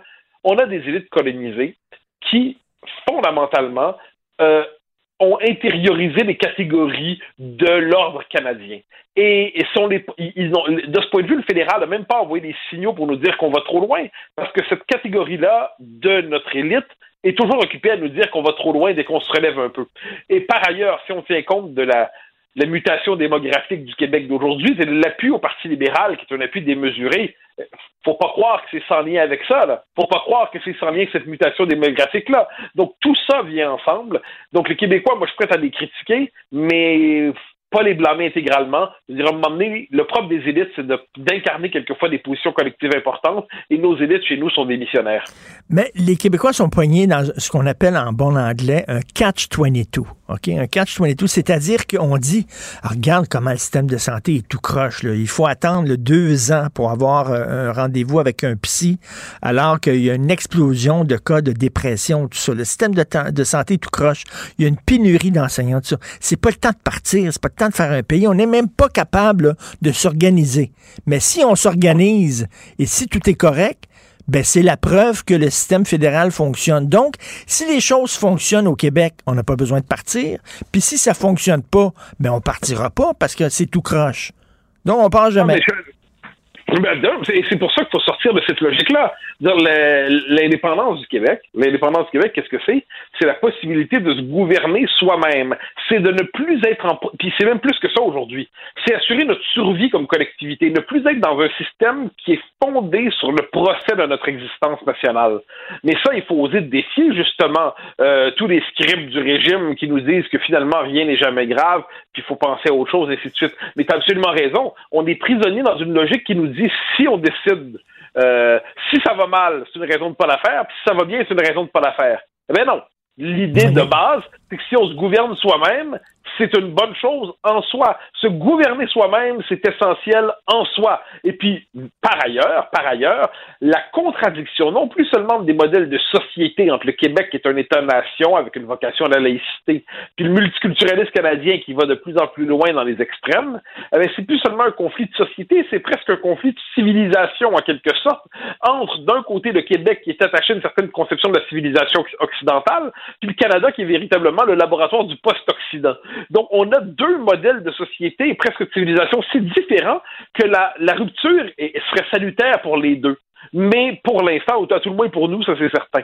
Mais, euh, mais on a nos deux défaites, on les a encore dans le corps. C'est comme si on voulait pas se donner le droit de se dire une troisième fois, on va essayer. J'ose croire, tu connais ma conviction là-dessus, que si on n'est pas à la veille d'un grand réveil, on a néanmoins une dernière carte à jouer à l'échelle de l'histoire. Il reste une, une troisième carte référendaire à jouer dans l'histoire du Québec. J'espère que François Legault va porter d'une manière ou de ce destin-là, qu'il va contribuer à réconcilier les Québécois avec l'indépendance.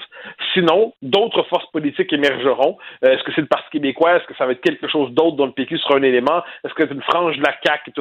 Ça reste à voir. Mais ce qui est certain, c'est qu'on peut pas. La situation présente est intolérable et on peut pas se contenter d'un nationalisme en parole pour dire que ça n'a pas d'allure.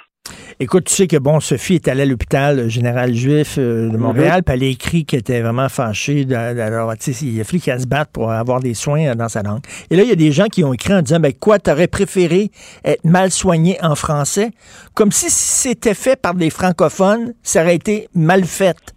Euh, tu avais, le choix entre te faire soigner en anglais, mais bien soigné, ou te faire soigner en français, mais mal soigné. Et là, Sophie, elle répond, elle dit, ben, c'est-tu possible de dire, je voudrais être bien soigné et dans ma langue? Oui, c'est surtout, est-ce que c'est possible au Québec de considérer que se faire soigner en français va de soi? Va de soi. Euh, mais, mais ça, c'est le, propre d'un peuple colonisé, c'est-à-dire que de toujours croire que l'autre est porteur d'une supériorité intrinsèque.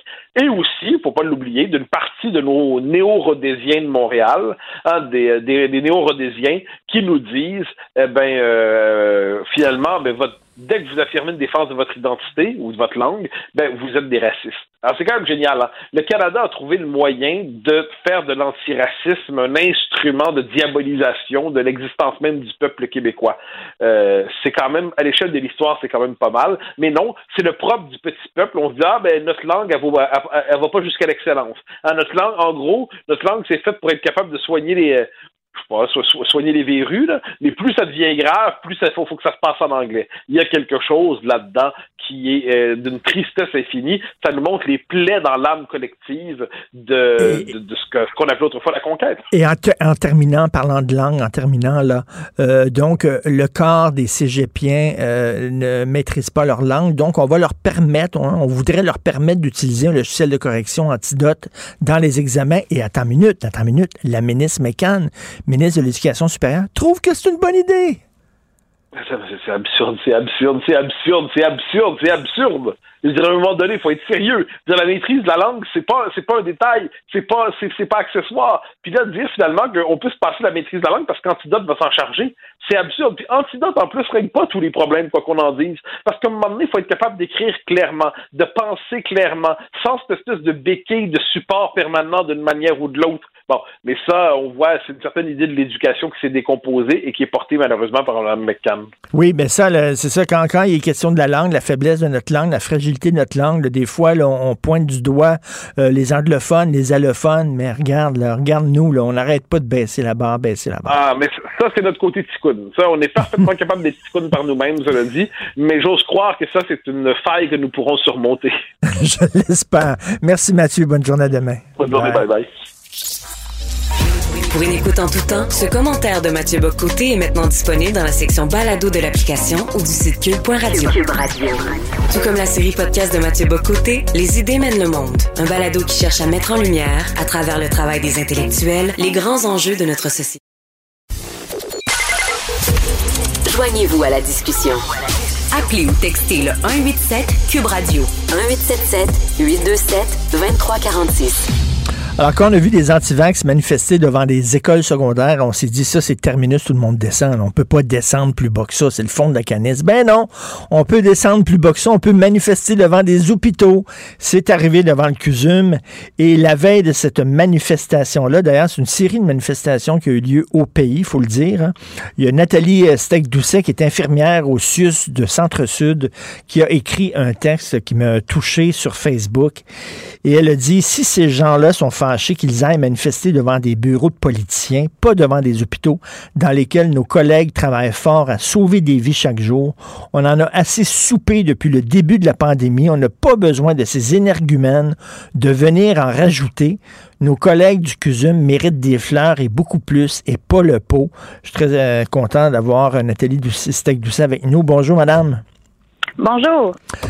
C'était très senti, votre message. Euh, je sais pas, moi, manifester devant les hôpitaux, c'est le bout du bout, non? Bien, surtout manifester pour ça. Euh, je veux dire, moi, je, vais toujours appuyer le droit des gens de manifester, euh, que je sois d'accord avec leur cause ou pas. Mais devant des hôpitaux, manifester contre les mesures sanitaires, je trouve ça un peu extrême, surtout après tout, tout ce qu'on a vécu depuis 18 mois dans le réseau de la santé. Euh, je veux dire, on a des collègues au front qui sont en burn-out, en syndrome de stress post-traumatique, qui ont vu des, milliers de personnes mourir euh, d'un virus pour lequel on a maintenant un vaccin. Donc, c'est très difficile à, prendre de voir ce genre d'initiative-là. C'est très démoralisant. Oui, ces manifs-là, on dit qu'ils ont été organisés par des infirmières de première ligne. C'est vrai, ça? C'est pas des infirmières de première ligne. C'est un groupe qui s'est donné ça comme nom. Euh, mais c'est je veux dire, moi, j'en connais aucune de ce groupe-là qui sont en première ligne. La plupart ne travaillent pas dans le réseau et il y a, il semblerait euh, que beaucoup de leurs membres ne sont pas infirmières pantoute. Là. Ah oui, OK. Ils se donnent ça, comme image parce que ça paraît bien. Mais, mais on, on le sait qu'il y a des travailleurs de la santé, Mme Sec-Doucet, qui ne veulent pas se faire mm-hmm. vacciner. Moi, ça me rentre pas dans la tête. Comment on peut travailler dans le milieu de la santé et ne pas croire à l'efficacité des vaccins? Effectivement. En même temps, moi, je pense que c'est c'est plutôt un pseudodrame. La grande, grande majorité des professionnels de santé sont, sont vaccinés, comprennent l'importance des vaccins. Surtout pour nous, les infirmières, je veux dire, les vaccins obligatoires, c'est rien de nouveau. Euh, quand on est à l'école, il faut présenter un carnet de vaccination à jour pour même mettre les pieds en stage là, dans un hôpital. Euh, c'est la même chose dans la plupart des milieux de soins. Donc, pour nous, on savait que ça s'en venait qu'on allait rajouter le vaccin contre la COVID à, cette longue liste de vaccins obligatoires qu'on doit avoir. Donc, je veux dire, je connais vraiment aucune infirmière qui, qui, contre le vaccin de la COVID. Euh, c'est pas du mm. tout ça qui va nous faire démissionner du réseau. À date, on n'a pas eu de démission à ce que je sache. Là. Euh, c'est surtout, euh, il y a beaucoup d'autres enjeux là, qui nous affectent, disons, comme le temps supplémentaire obligatoire, nos conditions de travail, etc. Et je trouve que c'est vraiment parler là, de l'obligation vaccinale des travailleurs de la santé, ça fait dévier le, le débat alors qu'on qu'on devrait parler des, véritables raisons pour lesquelles les infirmières quittent, qui n'ont rien à voir avec le ben, vaccin. Ben, parlons-en, parlons-en. On va en profiter. Tiens, le, le, temps, le temps supplémentaire, c'est censé être utilisé en dernier recours, en période d'urgence. Là, c'est devenu une façon de gérer ça au jour le mm-hmm. jour. Là. ça n'a pas de bon sens que quelqu'un rentre au travail. Ceux qui nous écoutent, imaginez, vous rentrez au travail, vous savez pas quand est-ce que vous allez sortir, vous allez peut-être faire un 24 heures, puis deux jours après, on va vous demander la même chose, puis vous pouvez pas refuser, ça n'a aucun bon sens, que ce soit devenu une façon de gérer les hôpitaux. Exactement, et ça fait plus de 20 ans que les infirmières tirent l'alarme au sujet du temps supplémentaire obligatoire et on n'est même pas rendu au stade de simplement le comptabiliser. Donc, administrativement parlant, essentiellement, ça n'existe pas, malgré le fait qu'on est rendu à des milliers de témoignages d'infirmières qui, euh, pas juste depuis le début de la pandémie, mais depuis bien avant, euh, démissionnent en claquant la porte très publiquement en mentionnant spécifiquement que la raison de leur départ, c'est le temps supplémentaire obligatoire. Donc ça, euh, juste depuis le début de la pandémie, on en a eu au moins 4000 au Québec. Euh, et avant ça, on, on, parle de, je veux dire, il y en a à chaque semaine, j'entends parler d'une collègue qui démissionne spécifiquement à cause du temps supplémentaire obligatoire. J'en ai pas entendu une encore là, démissionner à cause des vaccins. Ben, on adresse le temps supplémentaire obligatoire, on va en récupérer pas mal plus qu'on risque d'en perdre avec la vaccination. Ben, un exemple concret, c'est quoi le temps supplémentaire obligatoire? Qu'est-ce que ça peut, ça, peut vouloir dire pour une infirmière? Ben, ça peut vouloir dire que si tu commences à travailler à minuit, au lieu de finir à 8 heures le matin, tu finis à 4 heures de l'après-midi le lendemain. Donc, on, je veux dire, c'est des, c'est des horaires qui sont absolument insoutenables et, je veux dire, on, est poigné dans un cercle vicieux, mais c'est un cercle vicieux qui serait pas si compliqué que ça à défaire. Il faut que les hautes administrations des CIUS, des CIS, s'engagent à euh, développer des équipes pour adresser ce problème-là. Il y a beaucoup de milieux qui ont réussi à le faire. Donc, c'est pas, on sait que c'est pas impossible parce qu'il y a des milieux qui ont réussi à le faire. Ce qu'on a besoin de faire, c'est de prendre cette expérience-là des unités, des milieux qui ont réussi à enrayer ou presque le temps supplémentaire obligatoire euh, pour aider les milieux où ce que c'est que ça va moins bien, mais pour ça, on a besoin de savoir c'est lesquels milieux qui, qui l'utilisent de plus. C'est pour ça que c'est tellement important de le comptabiliser euh, dans nos statistiques au niveau du réseau de la santé. Mais là, comme un citoyen ordinaire, on regarde ça, on tabarnouche, je fais des années que le système de santé est tout croche. On a tout essayé. On a mhm. essayé d'avoir des médecins comme ministre de la Santé en disant au moins les autres, ils connaissent le système, ils vont savoir comment le régler. Ça, c'est pas réglé. Euh, dire, on a essayé tous les gouvernements possibles et impossibles. Euh, ils se sont tous plantés les uns après les autres. C'est décourageant, là. Mais c'est sûr, c'est décourageant. En même temps, je pense que il n'y a pas beaucoup de gens qui connaissent réellement le réseau de la santé. C'est un réseau qui est tellement lourd et complexe que c'est très difficile d'avoir un portrait vraiment d'ensemble qui est clair. Euh, nos collègues médecins euh, connaissent pas nécessairement mieux le réseau de la santé parce que la plupart d'entre eux, c'est des travailleurs autonomes. Donc, ils, ils s'adressent au système de santé de façon très spécifique euh, comme travailleurs autonomes. Donc, ce sont pas des employés du réseau comme tel. Euh, et puis, je pense que c'est pas tellement que les gouvernements se sont plantés. Je pense que c'est vraiment les gouvernements qui sont plutôt... C'est un manque de volonté politique. Je veux dire, on élit des gouvernements pour quatre ans. Donc, eux autres ont très peu intérêt à aller au-delà de leur mandat ou au-delà de la prochaine élection. Et pour le réseau de la santé, on parle de, de c'est sûr qu'il y a des, solutions à court terme, comme par exemple forcer les établissements à comptabiliser le temps supplémentaire obligatoire, mais il y a aussi des, solutions à long terme qui vont aller au-delà d'un prochain mandat. Et peut-être dans ce contexte-là, ce serait utile d'avoir des, des, comités euh, non partisans à l'extérieur de la, branche politique du gouvernement qui, nous aident à, s'assurer qu'il y a des des, qu'il y a une vision à long terme. Oui, mais Madame Steig, Madame vous êtes, vous êtes pogné dans un, vous êtes dans un cercle vicieux parce que, vous savez, quand, quand il faut que vous disiez que les choses ne fonctionnent pas, il faut le dire que les choses ne mm-hmm. fonctionnent pas, mais plus vous le dites, moins les jeunes ont envie d'aller dans le système de santé. Tu sais, c'est la même affaire que les profs. Il y a une pénurie de profs, oui, mais qui veut devenir prof quand chaque fois qu'ils prennent la parole, les porte-parole de syndicats de profs disent ça n'a pas de bon sens, c'est l'enfer. Ben, je pense pas que c'est une question seulement des, syndicats. Je veux dire, les, syndicats ont, une mm. utilité quand même importante dans le réseau. Euh, mais, je veux dire, c'est les institutions dans, au, dans le réseau de la santé, c'est beaucoup plus les institutions qui vont sanctionner des infirmières qui, parlent, euh, qui critiquent le réseau de façon publique. Il y a beaucoup de, sanctions. C'est ce qu'on parle de la fameuse omerta ou la loi du silence dans le réseau de la santé qui, existe effectivement. Euh, mais je pense que, je veux dire, c'est important pour le gouvernement d'agir. Donc, tu sais, ça fait longtemps qu'on parle, par exemple, de la rémunération des stages des étudiantes en, soins infirmiers. Euh, je veux dire, c'est quelque chose qu'on fait dans beaucoup d'autres milieux, dans beaucoup d'autres domaines. Pourquoi est-ce qu'on ne pourrait pas l'appliquer également en sciences infirmières? C'est quelque chose que, c'est une question que je me pose vraiment. Je connais des, des, des étudiants qui sont en ingénierie, dans plein d'autres domaines et qui sont rémunérés les stages. Et, ça, évidemment, ça attire des gens dans le domaine. Donc, une pénurie de travailleurs pour un domaine X, c'est rien de nouveau. C'est arrivé plein de fois dans l'histoire du Québec. Donc, pourquoi des solutions qu'on a déjà appliquées à d'autres domaines, pourquoi est-ce qu'on les appliquerait pas aux infirmières? Euh, je veux dire, c'est pas c'est pas de la c'est pas de la science nucléaire, c'est de la gestion. Euh, on l'a déjà fait. Donc, tout ce qu'on demande, nous, comme infirmières, c'est qu'on qu'on ait le même traitement que les autres les autres professions, les autres milieux où il y a déjà eu des pénuries de, travailleurs. C'est ça, et je reviens vraiment au début de notre conversation. ce dont les travailleurs de la santé puis les infirmiers, les infirmières ont besoin, c'est notre encouragement. Puis mon Dieu, ils sont là au front, là, comme vous dites. ils, ont vu des gens mourir, ils sont là au front. Mm-hmm. C'est certain que la situation là, est pas urgente. Les gens se font beaucoup vacciner au Québec. Euh, oui, bon, c'est une excellente euh, chose. C'est correct, mais il faut, il faut prévenir. Il faut pas revenir comme quand ça pétait là, euh, dans les urgences. Mais c'est comment dans les hôpitaux actuellement au moment où on se parle? Euh, ben on commence à voir les débuts peut-être d'une quatrième vague. Donc ça, c'est très c'est très stressant pour beaucoup de mes collègues. Là. Je parlais hier à, deux collègues des soins intensifs justement du, du CUSUM. Euh, puis c'est ça, là, ils, ont, ils, me disaient qu'ils ont eu un break là, pendant à peu près deux mois, puis là, là, ça recommence. Là, ils commencent à avoir beaucoup de patients non vaccinés qui euh, souffrent de la COVID et qui doivent se faire intuber ou qui ont besoin de soins très pointus. Euh, donc vraiment, la, la, la meilleure manière la meilleure chose qu'on peut faire comme individu pour aider à se protéger soi-même, mais aussi sauvegarder la capacité du réseau de la santé, c'est de se faire vacciner parce que ça diminue énormément les chances que même si on attrape la COVID, on se fasse hospitaliser. Il faut pas oublier que quand on se fait hospitaliser, si on a la COVID, c'est cette unité-là au complet qui devient une unité COVID. Donc, quelqu'un qui hmm. fait une crise cardiaque, qui n'a pas attrapé la COVID, peut pas se faire hospitaliser là parce que c'est une unité COVID. Donc, c'est pas juste un lit qu'on bloque, c'est potentiellement plusieurs lits, plusieurs chirurgies, plusieurs traitements, euh, plusieurs patients qui ont besoin de soins urgents mais qui peuvent pas être hospitalisés dans ce milieu-là parce que c'est une zone chaude, comme on dit, une, unité COVID. Ben merci justement de, rappeler euh, ces évidences-là aux gens.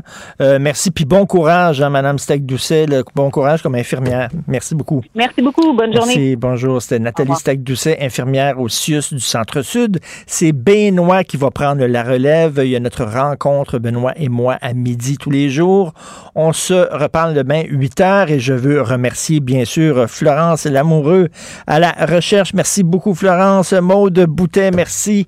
Et aussi Jean-François Roy à la console, l'animation, euh, l'animation, la réalisation. Puis je ne même pas me remercier moi-même. Et on se reparle demain à 8 h. Bye. Cube Radio.